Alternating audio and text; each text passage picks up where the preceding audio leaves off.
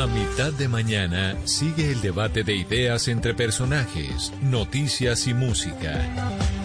Ahora llegan a Mañanas Blue Oscar Montes, Ana Cristina Restrepo, Hugo Mario Palomar, Diana Mejía, Sebastián Nora, Mariana Palau, Gonzalo Lázari, Valeria Santos, Eduardo Hernández y Camila Zuluaga.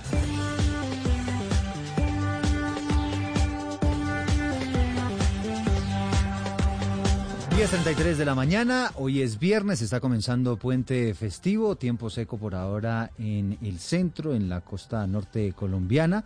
Pendientes todos de lo que está pasando a esta hora con la tormenta Bonnie, que pues ha tomado fuerza justo cuando está pasando por la isla de San Andrés, ya ha causado algunas emergencias, por ahora no hay reporte de mayores afectaciones humanas, esa es una muy buena noticia, pero evidentemente estamos todos muy pendientes, las autoridades ya dispusieron de buques, de albergues, en fin, todos los recursos para poder atender a los eventuales damnificados por esta que ya no es la onda tropical Tú, sino ahora pasa a ser la tormenta tropical Bonnie. Cambia de nombre precisamente por ese cambio de categorización.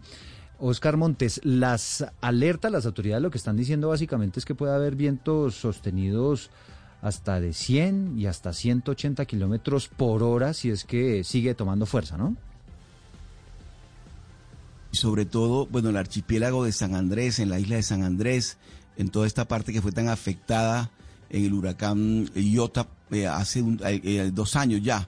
Pero, pero mire, Eduardo, que en general todo el clima está muy alterado en la región Caribe, en La Guajira también. Eh, ayer hubo una información que, que también pasó con fuerza en algún momento.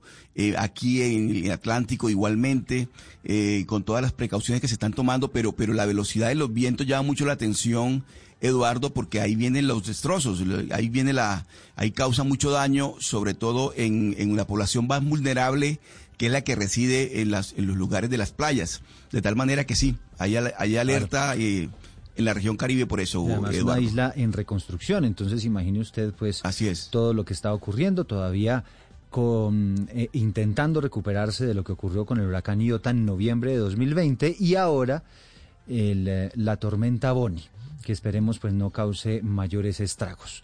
Estaremos más adelante desde la isla a las 10.36 minutos. Mientras tanto, Gonzalo, algo de música. Señor Don Eduardo, le hago una pregunta. ¿Usted reconoce el nombre de Masaru Ibuka? No, señor. No, señor. Muy bien. Masaru Ibuka, eh, señor, para que usted sepa, fue el cofundador de la compañía Sony.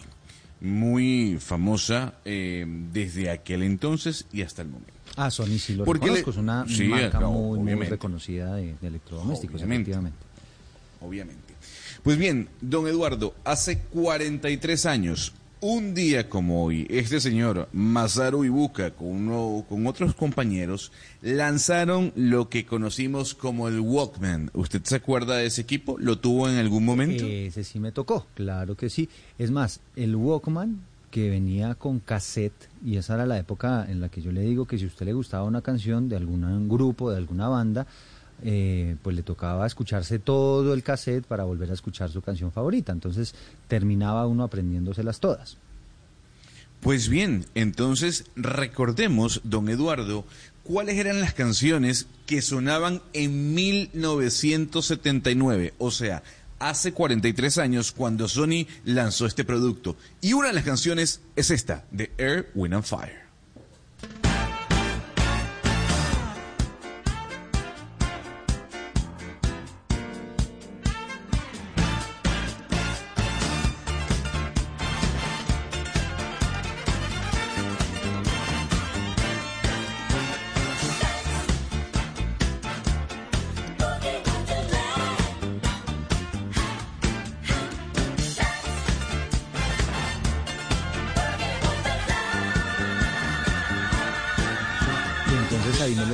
Usted, Hugo Mario, con su Walkman escuchando esta canción, escuchando Earth with a, Fire de Boogie Wonderland. Eh, ¿Usted era de audífono pequeñito o era de audífono de diadema? No, audífono de diadema y además el Walkman, creo, creo que era amarillo. Bueno, la mayoría de los que conocí en esa época color amarillo, ¿no? Para que eso no se perdiera tan fácil. Sí. Y además tenía una el pinza. mío era negro, no, pero el mío era negro. Ah, el suyo era negro, bueno. Sí, Usted era más conservador. Eh, eh, te- tenía una pinza, Eduardo, el, el, el, el, el Walkman para, para ¿Para el colgar en, la correa. Sí, sí, El sí. cinturón, claro. Sí, lo recuerdo, claro. Entonces usted se lo ponía ahí y era a manos libres. Exactamente. Son las 4 de la mañana, 38 minutos. 10 de la mañana, 38 minutos, la, costumbre, perdón, perdón el lapsus. Eh, Valeria Santos, pues aquí eh, nos estamos dando cuenta en el país llamados de todas partes a propósito de la investigación que les hemos revelado hace dos días, que ha tenido una enorme repercusión, preocupación evidente en el mundo político, que está pidiendo a las autoridades pues que tomen cartas sobre el asunto, que definan rápidamente eh, pues las repercusiones de estas denuncias que les hemos presentado de alcaldes diciendo que les cobran coimas para poder sacar adelante los proyectos financiados con recursos de regalías a través de Locat Paz, que es el del tema que hemos venido hablando durante estas últimas dos jornadas. Así es, Eduardo, ha sido una denuncia pues bastante mediática. Ojalá que las autoridades le pongan la lupa y puedan descubrir en realidad cuál es el trasfondo de esto y hasta dónde llega. Eh, hoy tengo unos audios eh, que les voy a presentar y que creo que van a revelar un poco cómo consistía este entramado y además prueba eh, todo lo que venimos revelando en Blue Radio. Pero antes de darle paso a estos audios, yo quiero explicarle un poco a los oyentes en qué consisten los cuestionamientos que le estamos haciendo a un fondo mixto del Valle del Cauca, que se llama el Fondo Mixto para el Deporte del Valle del Cauca. Es un poco técnico todo este tema, pero voy a tratar eh, de, de contarles un poco. Usted me avisa, Eduardo, si, si me enredo. Ah, yo le hago preguntas si, si yo me enredo también aquí con la explicación. Exacto, gracias, porque Bueno. esto es todo un reto. Pues mire, eh, le quiero contar a los oyentes, como les hemos venido diciendo, que después de escuchar pues los testimonios de los alcaldes de los municipios PED que hicieron estas graves denuncias y otras fuentes eh, que nos eh, reservamos su identidad y además Municipios pusieron- dígase municipios afectados por el conflicto armado. Y- exacto, y priorizados, en el priorizados. acuerdo de paz para recibir recursos de regalías. Eh, y esos proyectos tenían que ser aprobados eh, en el OCAT Paz, que ya les hemos venido contando en qué consiste, que es un órgano de decisión eh, que está dentro de Planeación Nacional. Eh, pues básicamente después de escuchar todo esto y revisar las denuncias, nosotros lo que hicimos fue tratar de entender un poco cómo se habían, pues más allá de cómo se habían aprobado, a dónde se habían ido estos recursos y a qué proyectos. Y lo que empezamos a ver, Eduardo, es que mm, nos metimos a SECOP y empezamos a revisar las actas de los OCAT donde se habían aprobado estos proyectos y empezamos a ver lo primero que de la sesión 52 a la 58, donde se aprobaron casi que 4.4 billones de pesos, la información era súper opaca, es decir, usted no podía ver interventores, no podía saber cómo se ejecutaron estos proyectos, es decir, las actas de antes son súper claras y aquí hay una opacidad. Después empezamos a mirar que había unos entes ejecutores a los que se le habían aprobado los recursos, que eran entes ejecutores de sociedades de economía mixta, es decir, entes, eh, sí, sociedades de economía mixta son sociedades que reciben recursos públicos y que son en realidad públicas, pero que no tienen que contratar mediante ley 80 porque supuestamente estas entidades compiten con el sector privado. Entonces ellos no tienen que hacer ley 80, ellos abren un concurso y pueden terminar adjudicando a dedo. Lo que nos llamó la atención es que casi el 50%, el 44% de todos los recursos asignados en el 2020 y en el 2021 se fueron a esta clase de entidades mixtas, es decir, terminaron adjudicando esto a dedo.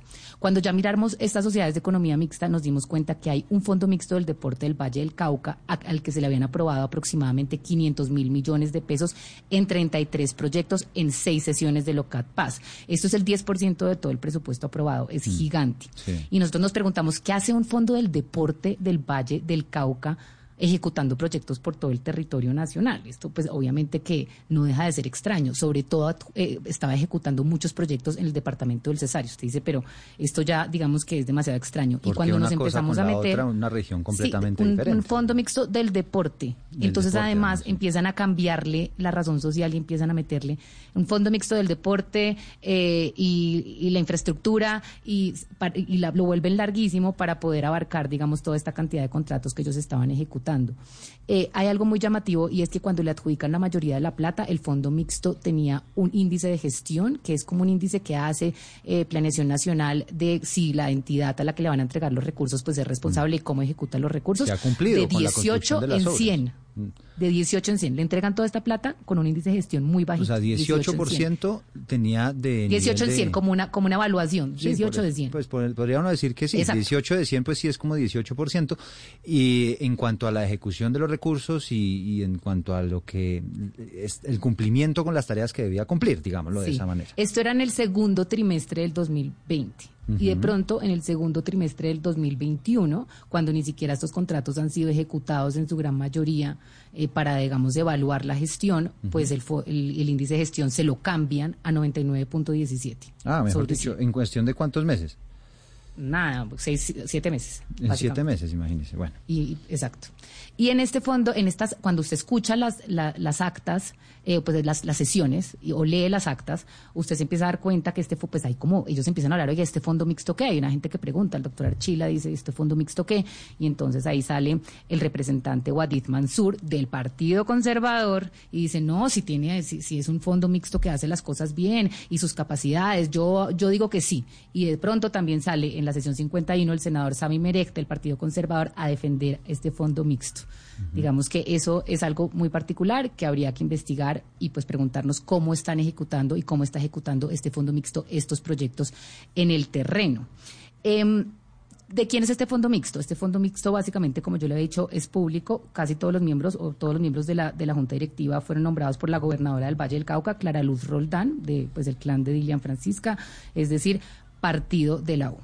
Esto me lleva entonces, Eduardo, a los audios que le quiero mostrar hoy. Y quiero volver a explicarles que quienes aprobaban estos proyectos en los OCAT Paz eran tres personas. O sea, todos los proyectos que llegaban para que pudieran ser aprobados y se les dieran los recursos tenían que ser votados por tres O personas. sea, el alto chulito, el consejero para la paz, positivo del alto consejero para la paz.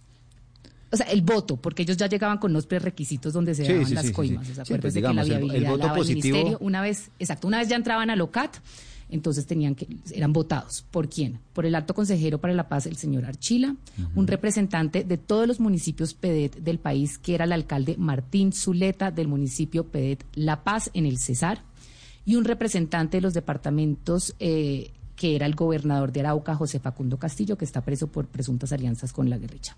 Entonces, ellos tres votaban todos los proyectos eh, de, los, de los municipios PEDET. Había otras personas con voz, eh, pero no voto, como la, la Contraloría, que, que, pues ya les mostramos cómo presentaban eh, pues unos, unos informes, unos oficios de control. Ellos dicen concomitante, pero era un control previo. Y pues la Secretaría Técnica estaba a cargo del señor Álvaro Ávila, también implicado en este entramado. Entonces, para Vamos a escuchar. Emilio Archila, eh, como, como, como daba su aval. Presidente, y además presi- presidente. El, el presidente de local. Sí. Martín Zuleta representaba a todos los alcaldes del país, mm, pre- alcalde de La Paz César. Y Ah, José. Facundo Castillo representaba a todos los departamentos, a todos los gobernadores Gobernador del de país. Arauca. Gobernador de Arauca, metido en líos Ajá. judiciales, efectivamente. Entonces vamos a escuchar al alcalde de La Paz Cesar, Martín Zuleta, que como ya usted bien lo explicó, votaba en el Locat Paz con Archile del gobernador de Arauca. Estos son unos audios que ya había revelado el medio Candela Viva del Cesar. Lastimosamente, como pasa con todos los medios locales, pues eh, carecen de, de impacto. Pero escuchémoslos porque son muy importantes. Escuchemos este primer audio. Este, cu- cuando nos las entreguen, yo se la mando. Hoy no la entregan, muy enseguida. Yo espero. Este, si él tiene algún municipio pendiente, me manda el nombre o el BIPIN y yo estoy atento aquí. Y ahí le puedo decir cómo le fue. Y aquí hay un listado de unos que no se pueden votar que lo sacó la Contraloría. Entonces le puedes dar esa información. Ustedes dicen esto no dice nada, pero sí dice mucho para nuestra investigación. ¿Por qué? Este audio para nosotros es muy revelador porque el alcalde, eh, Martín Zuleta, dice que había unos proyectos que no se podían votar Sí, me llamó la por atención eso. el oficio negativo de la Contraloría, por el concepto negativo de la Contraloría. Yo no sé si usted se acuerda, Eduardo, cuando nosotros entrevistamos al Contralor Delegado para las regalías aquí, Aníbal Quirós, eh, que pues básicamente está metido en esto porque los alcaldes PET lo denunciaron de pedir coimas. Su defensa ante nosotros fue que es que los conceptos de ellos no eran previos, eran concomitantes y no eran obligatorios, que ellos simplemente conceptuaban y allá ellos miraban si aprobaban o no aprobaban. El alcalde mismo lo acá te está diciendo aquí eso no se puede votar porque llegó negativo de la Contraloría. Sí, Entonces, eso es lo primero, porque O sea, eso es tumba decir- la defensa que, el argumento que el señor Quiroz nos quiso aquí poner 45 minutos al aire, o Sí, 15, 20 sí, minutos recuerdo, al aire. recuerdo esa entrevista donde nos decían, no, es que nosotros simplemente pues hacíamos unas observaciones que no eran vinculantes, pero que... No- y no era control previo, que no era decía un una y control otra vez. previo, eso no dep- de eso no dependía si se aprobaba o no se aprobaba un proyecto. Recuerdo que nos decía eso. Yo también hablé con el doctor Archila y el doctor Archila también me explicó que estos oficios llegaban antes de, o sea, llegaban como minutos antes o, o un, un momento antes de cada sesión y que esos oficios además nunca explicaban por qué pues tumbaban los proyectos cuando ellos ya contaban con todos los requisitos y que el doctor Archila decía, pero esto parece, o sea, ustedes me están diciendo que esto es obligatorio, ellos nunca supieron que era obligatorio, pero obviamente ellos nunca se atrevieron a aprobar un proyecto que viniera con un concepto negativo de la Contraloría, pues porque quién se va a atrever a aprobar un proyecto que viene con un concepto negativo de la, de la Procuraduría, Sí, de la pues, Contraloría. Pero ahora imagínese el lío después. le voy a mostrar el audio, que Ajá. es muy revelador de cómo funcionaba todo este entramado y que nos confirma que los miembros del OCAT sí estaban ¿A quién- pidiendo. a quién vamos a escuchar, Valeria? Aquí vamos a escuchar al mismo alcalde, el señor Martín Zuleta, del municipio de La Paz, del departamento del Cesar, del partido de la U. Hermano mío, buenas noches. Un abrazo a usted, a su hermosa familia, muchas bendiciones, mucha salud, mi hermano querido. Hermanito, pero este, más bien dígame usted qué, qué puntos hay que se le piden a ellos y, y eh, a ver qué, o yo, hasta cuánto se puede exceder, porque de pronto, yo decir, no, porque no, eh, de pronto cinco hojas de blog es mucho para, para esa carpeta. Eh, podemos dar tres, cuatro hojas de blog para la, carpeti- la carpeta. Entonces, más o menos, para yo tener una idea, yo decirles a ellos, este, compa, esto para que salga tiene que ser esto y, y listo. Y llevarlos hasta, hasta Ocapa, nosotros votarlo allá, también es lo otro, ¿no? Garantizar eso también, este, este, mi hermano querido. Bueno, ¿por dónde empezamos? Eh, a ver, hay ¿Por que las hojas del blog? ¿O Hay, hay que recordar, Valeria, que este, esta, esta persona que estamos escuchando efectivamente es Martín Zuleta, alcalde de La Paz Cesar, pero es que es el alcalde que representaba a todos los alcaldes del país. Y el que votaba. Y el que votaba En en, los. Es decir, era un voto determinante para saber qué proyectos iban y qué proyectos no iban. Y el alcalde está diciendo, bueno, a ver, usted pregunte hasta qué, hasta cuántos puntos pueden ceder y entregarnos para repartirlos, para repartirlos además. Y dice, ¿Cuántos ¿cuántas puntos es que hojas un del porcentaje blog? podríamos interpretar? Claro, coima, así se le dice. Mira, yo creo que aquí el doctor Oscar Montes nos puede decir en la costa cómo se le llaman a las coimas, los, lo- la- eh, las hojas del blog, eh, los el- puntos, Sí, eh, pues. otros ex guerrilleros les llamaban televisores. Usted póngale el nombre que usted quiera ponerle. Mm. No, pero, Pero- pero, Valeria y, y Eduardo, es que me llama la atención exactamente el símil que, que emplea. Eh, bueno, pueden ser tres o cinco hojas de blog. Obviamente que no están hablando de hojas de blog. El señor alcalde está hablando de otra cosa. Pero no- mire lo más no- no me importante atrevo a que decir dice, Oscar. qué puede ser, pero no es hojas de blog. O sea, no están hablando de hojas de blog. Están hablando Lo más importante de nuestro audio- de lo que, del, del negocio. Lo más importante de nuestro audio que acabamos de escuchar es que dicen, y para aprobar ese proyecto y obviamente hacer que se apruebe en el OCAT Paz. Entonces, pues aquí ya creo que eh, ese tema de que nos, nos decían que es que los alcaldes y las denuncias que nosotros teníamos, como nos dijo el señor Ávila, que eran alcaldes sin rostro, aclarar que no son alcaldes sin rostro, nosotros entrevistamos a los alcaldes y son alcaldes reales, pero aquí ya tienen la voz del señor que votaba en el OCAT Paz pidiendo hojas de blog y coimas para aprobar los proyectos, Hojas, para llevarlos. hojas de blog y puntos, hojas de blog y puntos, puntos. que es lo que se escucha y que podríamos interpretar, Oscar. Yo no sé, usted conoce más, digamos, el lenguaje que se utiliza en la costa caribe colombiana, a lo mejor para nosotros aquí en el centro del país no es tan claro, pero allá en la costa usted, usted se ha escuchado que se refieran en esos términos a, a, a esas, a esos eh, dineros non santos. Pues uno, uno, uno ha escuchado au- audios, Eduardo, en este tipo de, de- de- de negocios, de situaciones que se presentan en alto- altos funcionarios del gobierno o del Estado, y siempre se inventan eh, o las hojas de blog, o se inventan puntos, o se inventan eh, cualquier término que le permita al interlocutor saber exactamente de qué, está- de qué están hablando. El pollo está en el Supuestamente Es horno. un lenguaje cifrado, pero es tan evidente el tono, la manera como, como, como conversa, el cómo le manda el ya mensaje está en el cajón.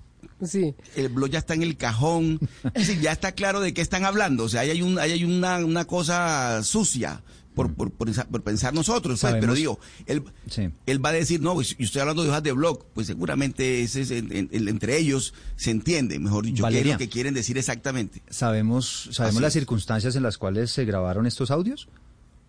Eh, pues nosotros, pues digamos que estos audios fueron revelados eh, ya en el departamento del Cesar, tuvieron un impacto local. Estos audios fueron grabados por un contratista eh, que trabajaba con, con el señor Martín Zuleta y el cual, pues digamos, hubo unos incumplimientos y el señor lo tenía grabado.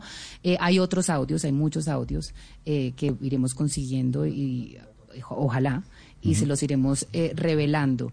Eh, el doctor Martín Zuleta, Diana, tengo entendido, no sé si Diana está ahí, Sí, eh, sí, sí. tengo entendido que, mm, que pues lo llamamos y lo hemos buscado, yo también lo busqué, usted también lo buscó y nos dijo que estaba ocupado, ¿no? Nos dice el alcalde que él fue muy atento, que con mucho gusto nos atendía, pero nos dice que tiene una reunión con la ONU y pues eh, lo que lo que le dijimos es que los micrófonos de, de Blue Radio están eh, abiertos para él en el momento en que él quiera explicarnos Pues sobre ojalá, esos delicados. ojalá no esté contando hojas de blog, ¿no? Pues, Ojalá. bueno, Diana, aparte de esto que está revelando esta mañana Valeria, también hay unos documentos que nos dan pistas, ¿no? De lo que estaba pasando también en ese OCAT Paz. que nos dan pistas de cómo funcionaba el tema y es una carta que manda el 15 de enero del 2022 precisamente el doctor Archila a los gobernadores y alcaldes eh, hablándoles de cómo era la formulación de los proyectos. Y la carta es clara, Eduardo, en algo y es que él aclara en esa carta que pese a que él dijo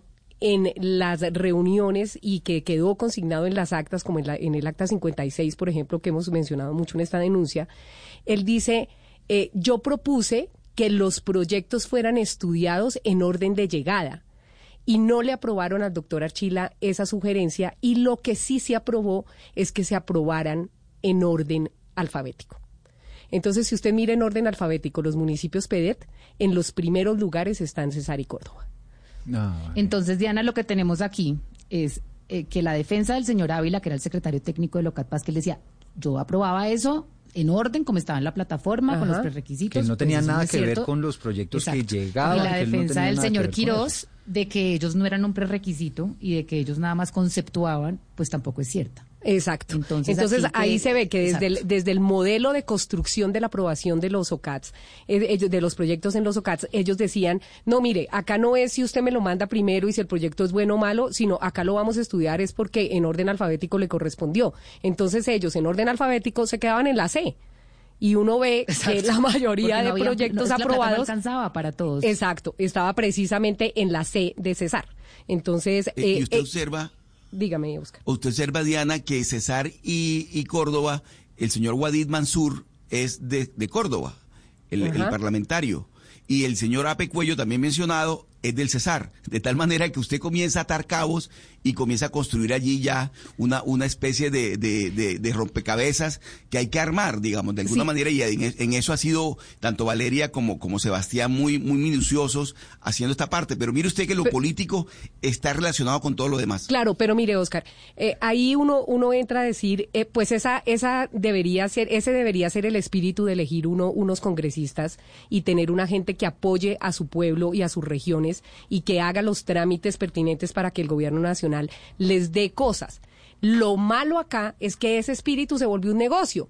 Entonces, los señores gastan 5 mil, 10 mil, 15 mil millones de pesos en campaña porque saben que cuando llegan allá los van a recuperar a punta de contratos y a punta de coimas. Entonces, la gente no está pensando en el desarrollo de su región, sino en hacerse rico entrando al Congreso de la República. Sí, aquí, y aquí Ahora, hay otra cosa muy importante de lo que acabamos de escuchar y que se los quiero aclarar porque estamos hablando que sí, el Partido Conservador, y lo podemos afirmar, era el gran protagonista y el dueño de estos proyectos. Pero aquí también había partido de la U por medio de este fondo mixto. El señor Martín Zuleta, del partido de la U, cuando le revisamos los contratos de su municipio, es decir, él se aprobaba contratos además para su Ah, pues propio claro, municipio, La Paz, poder. encontramos dos contratos entregados al famoso Fondo Mixto del Deporte del Valle del Cauca. Un contrato de obra y un contrato de interventoría. Ajá. Es decir, el mismo que estaba ejecutando la obra estaba haciendo la intervención. Y además con, un, con, la un fondo mixto, con un fondo mixto en el Valle. En el Valle. Y es que recuerde, deporte. eh, eh, del Valeria, deporte, sí. recuerde usted a que hace un tiempo comentamos también acá en estos micrófonos la manera como se eligieron esos alcaldes y esos gobernadores, que se eligieron en un momento en que hubo una fiesta la noche anterior y en la siguiente noche tenían que ir a un evento a elegir a estos representantes y pues como no llegó nadie y no hubo quórum y la ley dice que si no hay quórum entonces se eligen a dedo, pues los eligieron a dedo. Ahora, y usted se pregunta aquí, ¿y por qué entonces esas obras se atrasan? ¿Y por qué entonces aquí eh, aprueban proyectos que, que se quedan no elefantes blancos? ¿Por qué Claro. entonces eh, son de mala calidad? Pues aquí usted tiene la explicación, porque es que la mitad de los recursos que se asignan a los proyectos, pues se van para los políticos, para las coimas y Pero demás, mire, y lo que queda, Eduardo. lo poquito que queda para las obras. Pero mire, Eduardo, estamos hablando de obras en aquellos municipios que han sido afectados o mucho más afectados por el conflicto. Es decir, los municipios más necesitados de Colombia.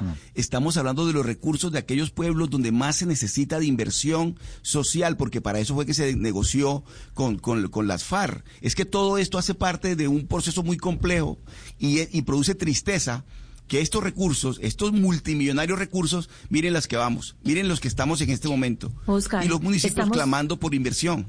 Sí, eh, Oscar, estamos hablando de 170 municipios y que esos eh, ellos incluyen 11.000 veredas y vienen a ser el 36% eh, del territorio nacional. Estamos hablando donde viven 6.6 millones de personas. Esas son las afectadas con lo que estamos hablando. Pero yo tengo una duda y que todavía me está dando vueltas en la cabeza. ¿Cómo es posible que este último audio, donde pues además de, de hablar de ese lenguaje que nos explica Oscar y que es muy claro porque es que hay que entender una cosa, un lenguaje hace parte de un sistema. Uno no empieza a hablar en, en un lenguaje cifrado clave, solamente para sí. una llamada. O sea, Claro. cuando hay, cuando hay un lenguaje es porque hay un sistema que está, eh, pues, digamos, configurado para que se use ese lenguaje. Pero ¿cómo es posible que este audio ya se conociera y que en Bogotá no se supiera nada? Es decir, que en- la Casa de Nariño no se supiera nada. ¿Cómo es posible que esto ya había pasado por una emisora? Puede ser una emisora local, pero ¿cómo es posible que no se supiera? Eh, Eso para mí, Ana Cristina, ha sido de, pues aparte de que no llegaron los recursos que tenían que llegar eh, enteros a los municipios más necesitados del país, hay algo muy triste y es que cuando nosotros empezamos a revelar esta denuncia, usted no se imagina la cantidad de información que hemos recibido Sebastián y yo y de personas diciéndonos gracias. O sea, las mismas personas del departamento del Cesar, que fue el más beneficiado, diciéndonos gracias. Nosotros viendo cómo llegaban todos estos recursos y sabiendo que estaban llegando y era Pero, un Valeria. secreto a voces, a los mismos de siempre que controlan los medios. Allá los periodistas tienen miedo. Los alcaldes no nos quisieron hablar de frente porque tienen miedo, miedo, pánico por su vida. Y allá Pero, el- ¿sabe el- qué? sale este medio y lo, lo cubren. O sea, cubren pero- la noticia. A mí lo que me impresiona, No, Valeria, es que si no pasa local. nada, si no pasa nada es la naturalización. O sea, si no hicieron un escándalo con este audio cuando ya había pasado por una emisora eh, eh, local, quiere decir que hay una naturalización de estas prácticas que ya se vuelve paisaje. Mm. O sea, lo hicieron en una emisora local y pasó natural, porque eso, esas, esas cosas pasan. Y les pasan, y les pareció normal que hubiera un alcalde hablando en estos términos que obviamente son términos de un corrupto, que son términos que son, eh, es un lenguaje cifrado para la corrupción, y pasó normal, es la absoluta naturalización de la corrupción. Pasó como si nada. Son las 11 de la mañana, un minuto. Eh, hemos estado intentando que la directora del Fondo Mixto del Deporte del Valle pues nos entregue las explicaciones del caso. Ella lo que nos ha respondido es que está con su equipo jurídico analizando papel por papel para tratar de establecer exactamente pues todas estas denuncias si tienen algún asidero o si no tienen asidero, si tienen alguna explicación y en su momento pues cuando estén listos eh, nos eh, darán una entrevista. Entonces aquí tenemos por supuesto los micrófonos abiertos para cuando la directora del Fondo Mixto del Deporte del Valle, que terminó haciendo obras en el Cesar, obras que además nada tenían que ver con el deporte, pues nos explique entonces esto de qué se trata. Y ojo, porque este mismo escándalo le puede enredar la candidatura a la Contraloría de alguien que se llama Luis Alberto Rodríguez. Él fue director del Departamento Nacional de Planeación en la época de todo este escándalo. Marcela Puentes. Eduardo, pues mire, este tema de la elección del próximo Contralor es muy espinoso, causó mucha polémica porque el, Congreso saliente, recordará usted, dejó amarrada la lista de la que tendrá que elegir el nuevo al reemplazo de Carlos Felipe Córdoba. Se ha dicho también que esa estrategia se habrá implementado justamente para favorecer la aspiración del que ha sido llamado como el candidato del gobierno de Iván Duque, Luis Alberto Rodríguez, ex viceministro de Hacienda y ex director de Planeación Nacional. Aunque de cierta forma hay ambiente por el acuerdo nacional que está liderando el presidente electo Gustavo Petro y en el que están subidos prácticamente todos los partidos políticos para mantener esas mayorías y no reversar el proceso de elección de Contralor en el que hubo tanto afán para dejar adelantado esta investigación que ha sido replicada por distintos sectores y que realizó Mañanas Blue cuando Colombia está al aire podría terminar torpedeando esa aspiración del candidato del gobierno saliente. Varios sectores políticos le están pidiendo a Rodríguez que asuma la responsabilidad política y que renuncie a su aspiración porque él era director del DNP y funcionarios que dependían de él han sido salpicados en este escándalo. Escuchemos la opinión del senador Iván Cepeda, uno de los más firmes defensores del acuerdo de paz los funcionarios que han tenido responsabilidad en eh,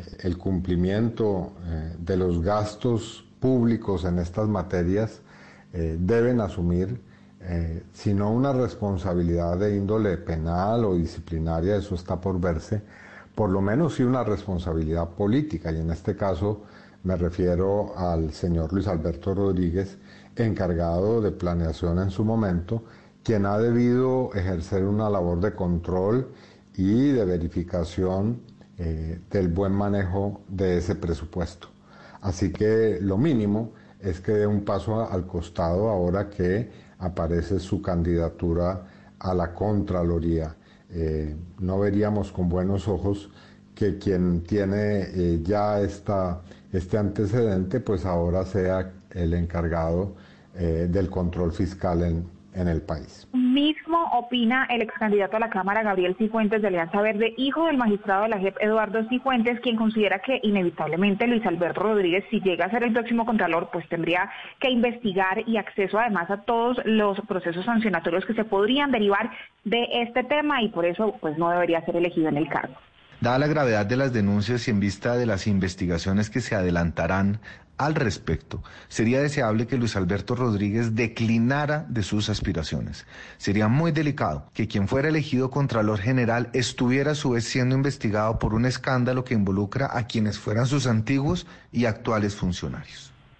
Recordemos que hay 10 finalistas, la elección está prevista para el próximo 3 de agosto, estará a cargo del Congreso en pleno, es decir, Cámara y Senado, que se instalará el próximo 20 de julio, Eduardo. En estos 10 finalistas, Marcela, está Luis Alberto Rodríguez, que es el que están cuestionando los políticos, está además Diana Aníbal Quirós. Sí, Aníbal José Quirós Monsalvo y también Juan Carlos Gualdrón Alba, los tres mencionados en la denuncia. Lo tuvimos aquí en estos micrófonos. Así es. Eh, intentando explicar el rol de la Contraloría en todo este tema de la aprobación de proyectos en el OCAD Paz.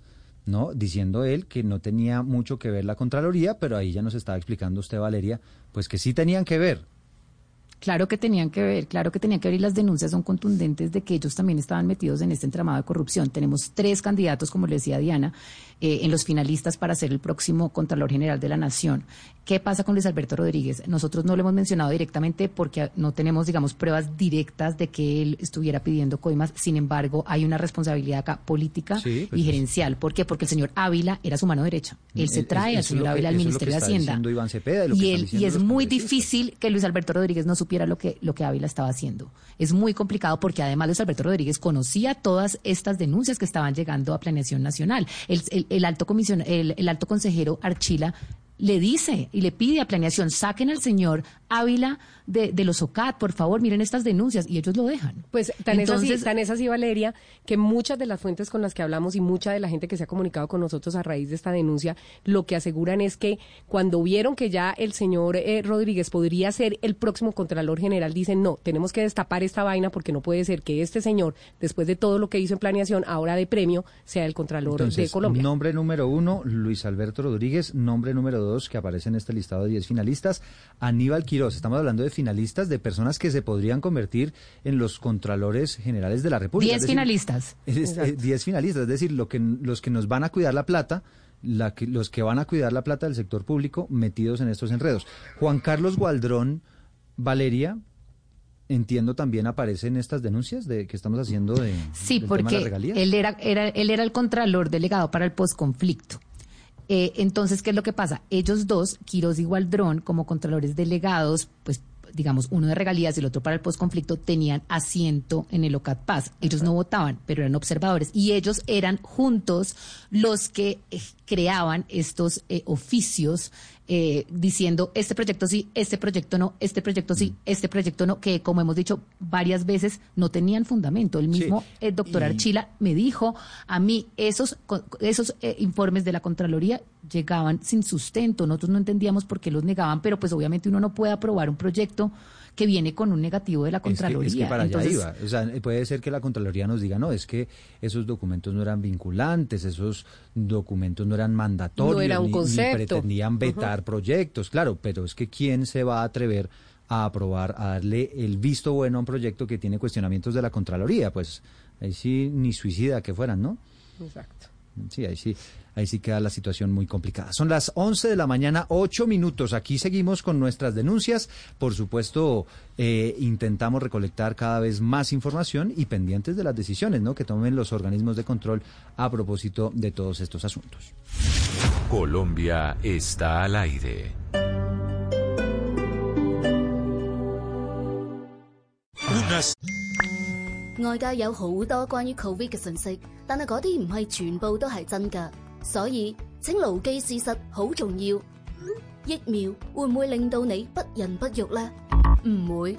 Covid-19 疫苗會保護你同埋你嘅屋企人，並讓我哋嘅免疫力保持強健。傳遞事實，不傳播病毒。訪問 myton.ca.gov 查找你附近嘅疫苗，由 The California Department of Public Health 為你提供。La tragedia ocurrida en la Corraleja del Espinal Tolima puso nuevamente en la agenda nacional el debate sobre regular o eliminar este tipo de eventos. Hoy a las 12 y 15 y luego de las noticias del mediodía hablaremos de cabalgatas, corralejas y corridas, regularlas o prohibirlas. Amigos, familia, algo para compartir. Lo único que falta es la música. Los viernes y sábados en la noche, Blue Radio pone el ritmo para disfrutar del fin de semana con la mejor música. Blue Música, fin de semana.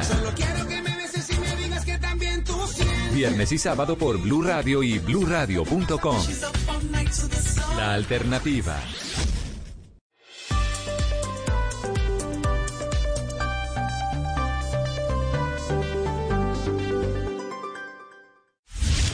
Colombia está al aire. You know, I was, I was wondering, you know, if, you could keep on because the force, it's got a lot of power and it makes me feel like,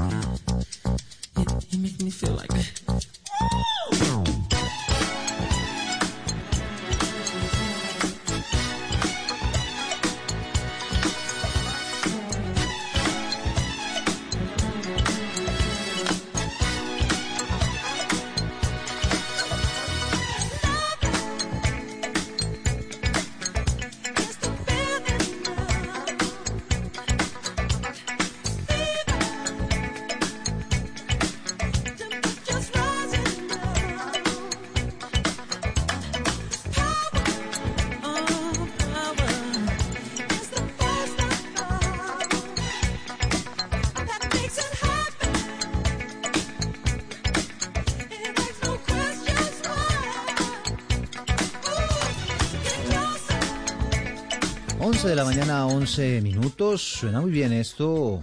Viernes antes de Puente Festivo, Gonzalo.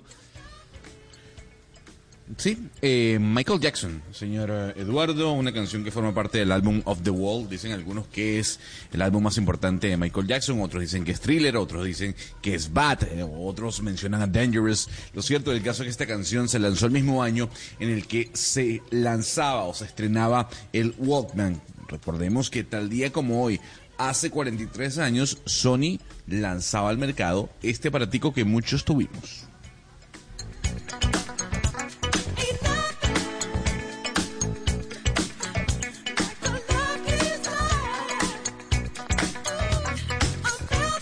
Once, 12 minutos. Hablábamos, Gonzalo, de la tormenta Bonnie, ya convertida en tormenta tropical.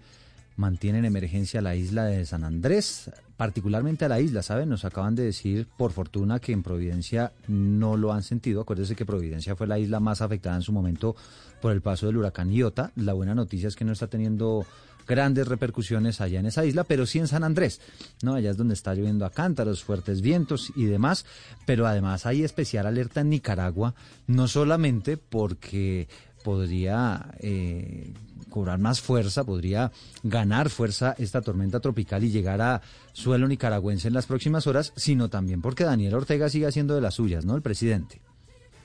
Bueno, hay que decir que ya Daniel Ortega desde hace bastante rato se quitó eh, la máscara o el disfraz de demócrata, ¿no? Y pasó a ser ya un dictador suelo más dentro de esta parte del continente. Y hay que decirlo así, porque ayer la Asamblea Nacional de ese país, de mayoría oficialista, canceló la personería jurídica de otras 100 organizaciones no gubernamentales. Esto quiere decir, eh, don Eduardo, que en Nicaragua se han eh, cancelado, eliminado más de 858 organizaciones civiles sin fines de lucro que de alguna u otra manera, según el presidente o el dictador Daniel Ortega, están en contra de su gobierno a través de una conspiración. Eh, la disolución de estas ONG se dio a petición del Ejecutivo, obviamente en vocería del Ministerio de Gobernación, y la misma fue aprobada con carácter de urgencia el día de ayer por los 75 diputados sandinistas que forman parte de la Asamblea Nacional. Hay que decir que 16 legisladores de los 91 que realmente están en el Pleno de la Asamblea se abstuvieron de votar. Así que sigue el golpe del gobierno de Daniel Ortega sobre las ONG, recordando que esta misma semana el propio gobierno de Daniel Ortega cerró un nuevo canal de comunicación, un nuevo canal de televisión, eh, canal de televisión, por cierto, muy cercano a la Iglesia Católica. 11, 14 minutos, lo seguimos acompañando desde Mañanas Blue 10 AM, por fortuna a tiempo seco en el centro de Colombia, pendientes de lo que está pasando a esta hora con la tormenta Bonnie, convertida ya en tormenta tropical. Ridley Hawkins está en este momento en San Andrés, es un habitante de la isla que nos atiende amablemente a esta hora. Ridley Hawkinson a esta hora. Ridley, bienvenido. Sí, eh, buenos días. Eh, sí, soy Ridley Huffington. Eh, yo estoy en la parte central de la isla, estoy en la parte del centro. Eh, Aquí hemos tenido pues eh, brisas fuertes, pero por ráfagas. Entra una, un- una ráfaga de brisa, dura 3, 4, 5 minutos eh, con una lluvia y desaparece. Pasa media hora, 45 minutos y vuelve y aparece. Y así hemos estado. Sí, y, y en este embargo, momento, han en este daños, momento han Ridley volado está, algunos techos, han tumbado postes, han, han hecho algunos daños. es- Eh, está lloviendo a se es- en este minuto, Ridley, en este en momento este está mismo lloviendo. instante no está, en este mismo instante eh, no está lloviendo, no está cayendo un aguacero, pero como te dije, en dos minutos comienza, desaparece, otros cinco minutos vuelve y aparece la lluvia y, y, y se va. Entra una ráfaga de brisa, una lluvia y pasa y el tiempo queda completamente calmado. En este instante está calmado todo, no hay lluvia, no hay brisa, todo opaco, pero en cualquier momento aparece nuevamente la ráfaga de brisa. Sí, y Esto todo el mundo, y todo el mundo, Ridley, tumbado- está, En este momento está, les mando algunas imágenes Sí. para que se den cuenta pues de eh, cuál es el estado. sí, ahí me escucha, sí. Ridley, en este momento eh, todo el mundo está en la casa, ¿no? Están bajo toque de queda todavía. Sí, señor, estamos bajo toque de queda. El gobernador acaba de ampliar el toque de queda que estaba fi- fijado inicialmente hasta las 6 de la tarde y lo acaba de ampliar hasta las 6 de la mañana mañana. Ah, es decir, esta noche todos guardados en la casa. ¿Nos decía usted que han ocurrido ya algunas emergencias? Sí, han habido, hay- hay postes y árboles que ya están caídos, ya hay algunas casas ya despechadas. Y pues eh, el temor está por venir porque porque se cree que a partir de la una de la tarde es cuando va a estar más cerca y de pronto mucho más fuerte la, la tempestad.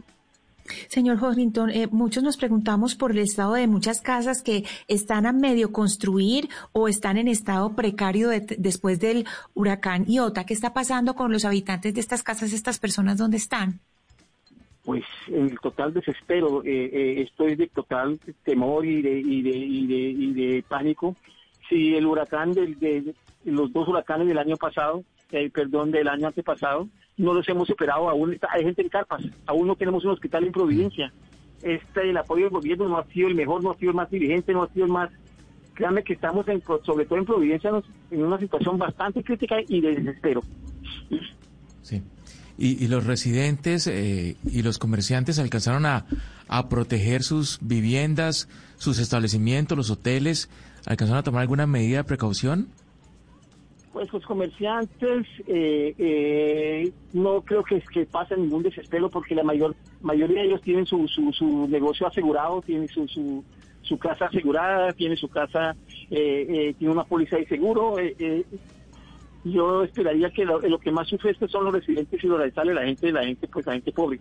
Yo, por ejemplo, eh, soy una persona que vivo de 66 años, vivo con una tía de 96 años, vivimos los dos, y nuestra Sí. casa tiene más de 100 años. Pues la hemos reforzado, pero- le he reforzado techo, le hemos reforzado todo, pero uno nunca sabe. Claro, no, eh, eh, justamente eso le preguntaba yo. O sea, los, los habitantes de la isla protegieron las viviendas con, con tablas, con madera, las ventanas, las puertas, los techos están Eh, cubiertos. Eh, eso sería lo ideal. Pero la gente no tiene cómo proteger una, una ventana. Una lámina de triples vale más de, de, de 300 mil pesos. Una lámina de un pedazo de, de- de- de madera vale 200 y pico mil de pesos. La gente no tiene forma de comprar madera para proteger sus casas. Protegen sus casas y tienen, tienen eh, protección anti-huracán. Inclusive muchas de las casas, muchos de los negocios tienen protección anti-huracán. Claro. Pero Sí, la le- le gente estaba- pobre no tiene cómo, cómo, cómo solventar estas cosas. Le, le entendí Están a la merced pues, de lo que pasa. ¿Usted vive, ¿Usted vive en una casa o en un edificio? En una casa, me pareció entenderle, ¿no? Yo vivo en una casa de dos pisos. En una casa de dos Vivo pisos. en el segundo piso de una casa, además es una casa típica de las típicas isleñas de Sí. más de 100 años. Sí, y, y usted particularmente... Mi tía don con la que vivo tiene 96 años. Sí, y, y usted particularmente, ¿cómo protegió su casa? Pues la casa yo, eh, después del huracán, el huracán pasado se voló dos tejas, mandé a, fijar, a atornillar todo el techo y estamos, espera, estamos esperando resguardarlos en el baño. Afortunadamente el baño es de concreto. Eh, eh, eh, el techo es vaciado y es de concreto y entonces cualquier cosa tenemos dos días en el, en el baño. Llega el huracán y se lleva la casa, pues nos refugiamos en el baño. Por eso yo quería preguntarle, señor eh, Hawkinson, ¿cuál es el estado de los albergues? Es decir, en el momento en que esta pues, tormenta se pueda convertir en algo que realmente atente contra la seguridad de ustedes y la integridad de sus vidas, ¿hay los suficientes albergues? ¿Esto se construyó y se hizo como una prioridad desde que pasó el huracán? Vea, San Andrés tiene un albergue desde antes de del, pasado huracán. En Providencia no se ha construido un solo albergue. No se ha construido un solo albergue. No se reconstruyó el hospital, mucho menos un albergue. Están hablando de las iglesias como albergue de, algunas viviendas, de algunas casas, pero eh, no es que ellos se hayan preparado como albergue. Simplemente como son espacios grandes, se supone pues que, la gente ahí va a acudir, debe acudir. Pero el gobierno no ha construido un albergue. San Andrés tiene un albergue. Providencia no tiene albergue. Pues es eh, Riley Hawkinson a esta hora desde la isla de San Andrés. Él nos está relatando lo que está viendo básicamente que está ocurriendo con este paso de esta tormenta tropical. Nos está contando que el toque de queda se extiende, ya no irá hasta las 6 de la tarde de hoy, sino hasta las 6 de la mañana de mañana. ¿Esto cómo se los informaron? ¿Por algún medio de comunicación? ¿Cómo se están comunicando las autoridades con ustedes, con la gente? El gobernador acaba de dar hace unos minutos una rueda de prensa por, por eh, Televisas, el Mm. canal de televisión, Sí. donde informó el, el- la decisión de, de ampliar el toque queda. Bueno, pues eh, les deseamos lo mejor, esperemos que no pase a mayores y pues nada, quedarse en casita. Bueno, muchísimas gracias. Tienen, tienen, Riley, antes de que se, de que se despida, ¿ustedes están con servicios de internet? Es decir, ¿algún servicio público se ha visto afectado o por ahora todo está funcionando bien? Eh, no, hasta ahora todo normal. Esta mañana, como a las 4 de la mañana, se fue la luz, duró como una hora, regresó la luz y en este momento, pues eh, tengo internet que está estable, tenemos todo, todo funcionando hasta el momento. Bueno, esperemos que, que todo siga así. Riley Hawkinson, un habitante de la isla de San Andrés, contándonos a esta hora lo que está pasando allí en la isla. 11 de la mañana, 21 minutos, una situación de mucha incertidumbre, ¿no? Porque es que nos contaba Hugo Mario, pues cómo estaba todo en calma y de repente empieza el aguacero, la, el ventarrón fuertísimo. Por fortuna, pues esto no, no ha llegado a la categoría de huracán, es decir, no es comparable con lo que en su momento pasó con Iota, pero hay que entender que los habitantes allá pues tienen un temor absolutamente razonable. Sí, preocupa la, la situación de los residentes en medio de este fenómeno, Eduardo, sobre todo de los más pobres, como decía nuestro entrevistado porque no tienen cómo proteger sus viviendas. Pero también, pues lamentable lo de los turistas, Eduardo. Eh, se estima que hay hoy unos eh, 10 mil, 12 mil turistas allí en, en, en, la isla. Y bueno, es gente que invirtió un dinero para pasar ahí unas vacaciones en, en temporada alta. Estamos en, ya en julio y se encontró con, con, con, con que no van a poder disfrutar como lo habían pre- eh, presupuestado. ¿A eso usted lo, lo, categorar- eh, lo podría catalogar, como decíamos ayer, de mala suerte o no? no? No nos metemos en ese rollo otra vez. Pues sí, pues es, es que yo, yo creo que quien compró o quien reservó vacaciones para esa temporada en, en San Andrés, pues no se lo esperaba y se llevó una sorpresa. Otra vez metido Claro, en, el, el- en el hotel, o en, la casa de, de- de vacaciones, viendo televisión. Y deben estar preguntando si, a- si alguien responde, pero yo creo que no. ¿Sabe a mí que me parece, algo que usted dijo, Eduardo, que me parece clave y es el tema de la salud mental, es decir, la preocupación de estas personas. Parte de, de las consecuencias de lo que ocurrió en Iota, sobre todo en Providencia, era la salud mental, porque las personas quedaron traumatizadas, es que estuvieron 12 horas metidos en las cisternas con niños pensando que se iban a morir. Entonces, imagínese el pánico que estas personas están sintiendo en este momento, pues porque aún no se ha podido curar esa herida y sanar es- ese trauma. Entonces, las personas en este momento tienen que, en realidad, estar sintiendo mucho miedo y mucho temor. Es que lo que pasó fue traumatizante para ellos. Claro, y hasta ahora están en pleno proceso de recuperación. Imagínese usted, Valeria, ellos reconstruyendo casas, calles, eh, no, infraestructura en general, y ya nos estaba contando el señor Ridley que, que él ve- vio como algunos postes ya se vinieron al piso, se vienen abajo otra vez árboles, y pues viene el de vu. El déjà Dios mío. Eh, Esto pone, pone un poco también eh, pues en, en juicio eh, qué, qué tanto se estaba o, o cómo se estaba reconstruyendo, sobre todo Providencia, porque vamos a ver cómo resulta Providencia de una tormenta eh, que si bien no es huracán, puede afectar infraestructura. Y la advertencia siempre fue desde el principio que la premura de la construcción pues digamos que no afecte la seguridad, porque ellos tenían que reconstruir esas casas, pues digamos que por lo menos eh, para ser seguras si vuelva, volvía a pasar un huracán, porque allá siempre pasan huracán, pues eh, tormentas por lo menos, huracanes como el de Iota, pues Claro. no, pero, pero si hay un riesgo de que vuelvan a ocurrir, entonces uno acá se pregunta, bueno, ¿va- ¿van a resistir o no? Claro, y, y el llamado nuevamente es a las autoridades y al gobierno nacional, Valeria, para que pues se adopten medidas de prevención, sobre todo en la zona caribe, que ya fue golpeada por el Iota, pero también por estos otros eh, ciclones o, o tormentas, o como, como se les quiera llamar. A- Así como sucede en el sur de la Florida, Eduardo. Ya en el sur de la Florida los habitantes y los comerciantes están prácticamente habituados y, y están preparados para cuando se presentan estas temporadas de huracanes. Exactamente, allá prácticamente las construcciones y demás pues ya vienen con unos sistemas antihuracanes, es decir, ya le tuvieron que meter también ingeniería a la construcción de los edificios, de las casas, pensando en que estos son, estas son condiciones naturales, sobre todo en esta segunda temporada del año, en el segundo semestre del año. Hay que decir, Valeria, por fortuna, le, le insisto, hablamos con habitantes en Providencia y allá están tranquilos, no ha pasado mayor cosa. Por ahora el impacto de las lluvias y los vientos bueno. únicamente en la isla de San Andrés. Qué bueno, eso, eso digamos que es por lo menos una buena noticia, Alentador. porque Providencia es mucho más frágil, es- eso sí Claro. es, es cierto, y, y es mucho más difícil de reconstruir, es decir, pues Providencia, el, aeropuerto de. Providencia, eh, llegan nada más avionetas, el mar en Provi- la llegada de por mar a Providencia es muy difícil y eso ha sido un reto gigante del gobierno nacional, no es por falta de voluntad, yo creo, es por temas de logística. Sí, sí, Creo sí, que es que hay unos cuellos de botella muy complicados para poder hacer una reconstrucción como la que necesitaba Providencia. Y ahí sí yo creo que los temas de gobierno nacional no fueron negligencia, sino en realidad imposibilidad técnica de poder hacer eso. Es que es muy difícil. Providencia es muy difícil. Sí, de acuerdo. Son las 11 de la mañana, 26 eh, minutos. En segundos hablamos de turismo.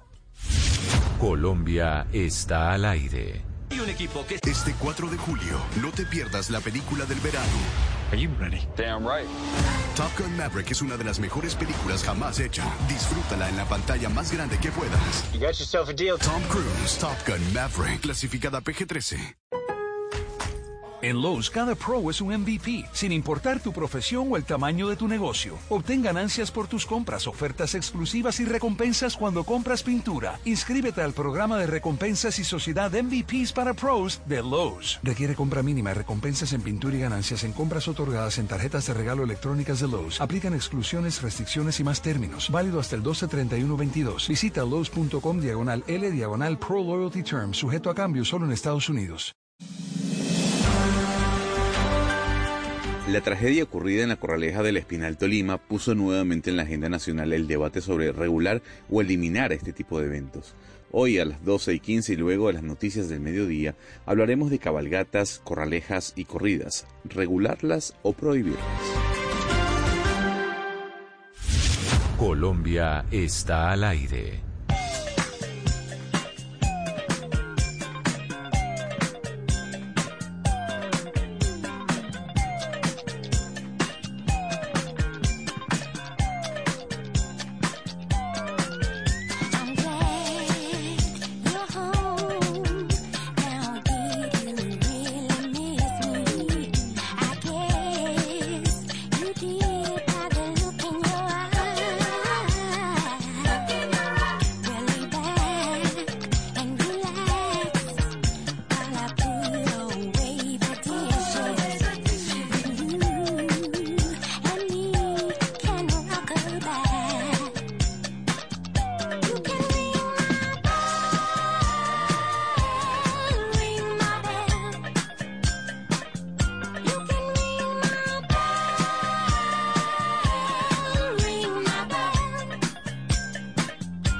11 de la mañana, 27 minutos. Viene usted en un ritmo muy disco hoy, Gonzalo. Bueno, don Eduardo, en el año 1970. No, pero es que, a ver, le dije.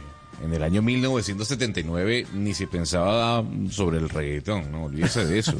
Lo que marcaba la pauta musical en aquel entonces era la música de hip por un lado y había el rock psicodélico o el hard rock por otro lado. Y en 1979, año en el que se lanzó el Walkman, esta canción se publicaba. Tal vez el único éxito que tuvo la cantante Anita Ward, oriunda de Memphis, Ring My Bell.